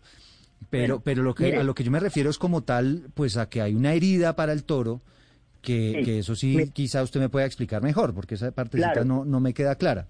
Claro, mire, mire, yo le quiero qui- quiero ilustrarlo de esta manera, si me permiten, y con mucha sencillez. La corrida de la tauromaquia, hablemos de la tauromaquia desde un concepto genérico, una forma de verlo genéricamente. La tauromaquia es una ciencia, es una ciencia de conservación de ese animal, del toro bravo y del contexto ecosistémico donde el toro se cría. Y es ¿y por qué le digo que es una ciencia? Porque la tauromaquia, toda la, todo lo que observa es el comportamiento y la naturaleza misma del toro eh, en toda su complejidad. Así que durante la lidia, por ejemplo, todos los procedimientos y procesos que se realizan obedecen a reglas técnicas en función de la selección y de la conservación del toro bravo. Y esas reglas técnicas han sido extraídas de la naturaleza misma del toro, de la forma como él se selecciona en su contexto natural. Entonces, cuando usted me habla, por ejemplo, de la pica, usted me dice, es que al toro a propósito lo lesionan en sus órganos vitales para que él se disminuya y para que baje la cabeza. Y usted está eh, mm, emitiendo una un juicio impreciso de todo punto de vista, porque lo que se busca, por ejemplo, eh, en la en la suerte de varas, cuando se cuando se le pica el toro en el caballo, no es lesionar órganos vitales y disminuir su poder para que baje la cabeza, sino todo lo contrario. El toro en su contexto ecosistémico natural, cuando se selecciona, cuando entre machos se pelean y se hieren, se contextualizan en la contienda en cuanto se hieren. Entonces no se trata de, eh, de lesionar órganos vitales y de disminuir la fuerza del toro o pormenorizarlo o lastimarlo para que el torero se enfrente a él. De ninguna manera. Se trata de que el toro está en ese contexto de la contienda y cuando se pelea con el caballo, por supuesto el caballo con todas las protecciones necesarias y demás, entonces el toro ya está en el contexto de la contienda de selección. Él ya sabe que de este proceso eh, resultará la extensión de su vida cuando regrese a la ganadería como semental, porque eso también sucede, que el toro finalmente los- lo no- indultan. Claro, entonces si el toro lo que queremos es en el caballo, en la pica, por ejemplo, acabarlo y matarlo lentamente, ¿cómo es posible que se indulte y que luego pueda volver a la ganadería para hacer padre de otros toros? Eso no tiene ningún sentido, todo lo contrario. En el lo que se intenta en el caballo es cuidar que el toro no se lesione en ese contexto de contienda y que el toro no sufra ninguna lesión importante, porque si el toro es muy bueno en genética y si va a ser seleccionado por medio de ese método científico, que es la corrida de toros, la lidia del toro, entonces el toro tiene que regresar íntegro a la ganadería. Así que desmontemos de una vez ese mito porque es mentira. No es verdad que durante la lidia, por ejemplo en el caballo, en la contienda con el caballo, se busque lesionar el toro. De hecho, eso es algo que debemos armonizar. ¿Por qué no buscamos, por ejemplo, que en esa, eh, en esa fase de la lidia, pues haya menos sangre? Pero no la podemos no la podemos quitar porque el toro la necesita para desarrollar su personalidad como la desarrolla en el campo, en su contexto natural, seleccionándose con otros toros. Pero entonces lo que sí podemos hacer es armonizarla, pues para que eventualmente produzca una, una herida que genere menos sangre o que la desaparezca, ¿por qué no? Pero el toro debe ir al caballo, porque entre otras cosas, hay estudios muy serios que demuestran que cuando el toro se enfrenta al caballo, desarrolla tal su de tal forma su personalidad, su, su integridad y su naturaleza, que lo disfruta. Los estudios hormonales han demostrado que el toro disfruta esa pelea. Mm. Bueno, son las 12 del día 51 minutos. Martín Felipe Escobar, el curro Martín Torero y un hombre experto en todos estos temas y ampliamente defensor de las corridas de toro. Gracias por habernos acompañado en esta conversación. Bueno, pues gracias a ustedes, pero fundamentalmente quisiera hacer énfasis en el aspecto de la libertad. Muy importante que empecemos a ver este asunto desde ese punto de vista.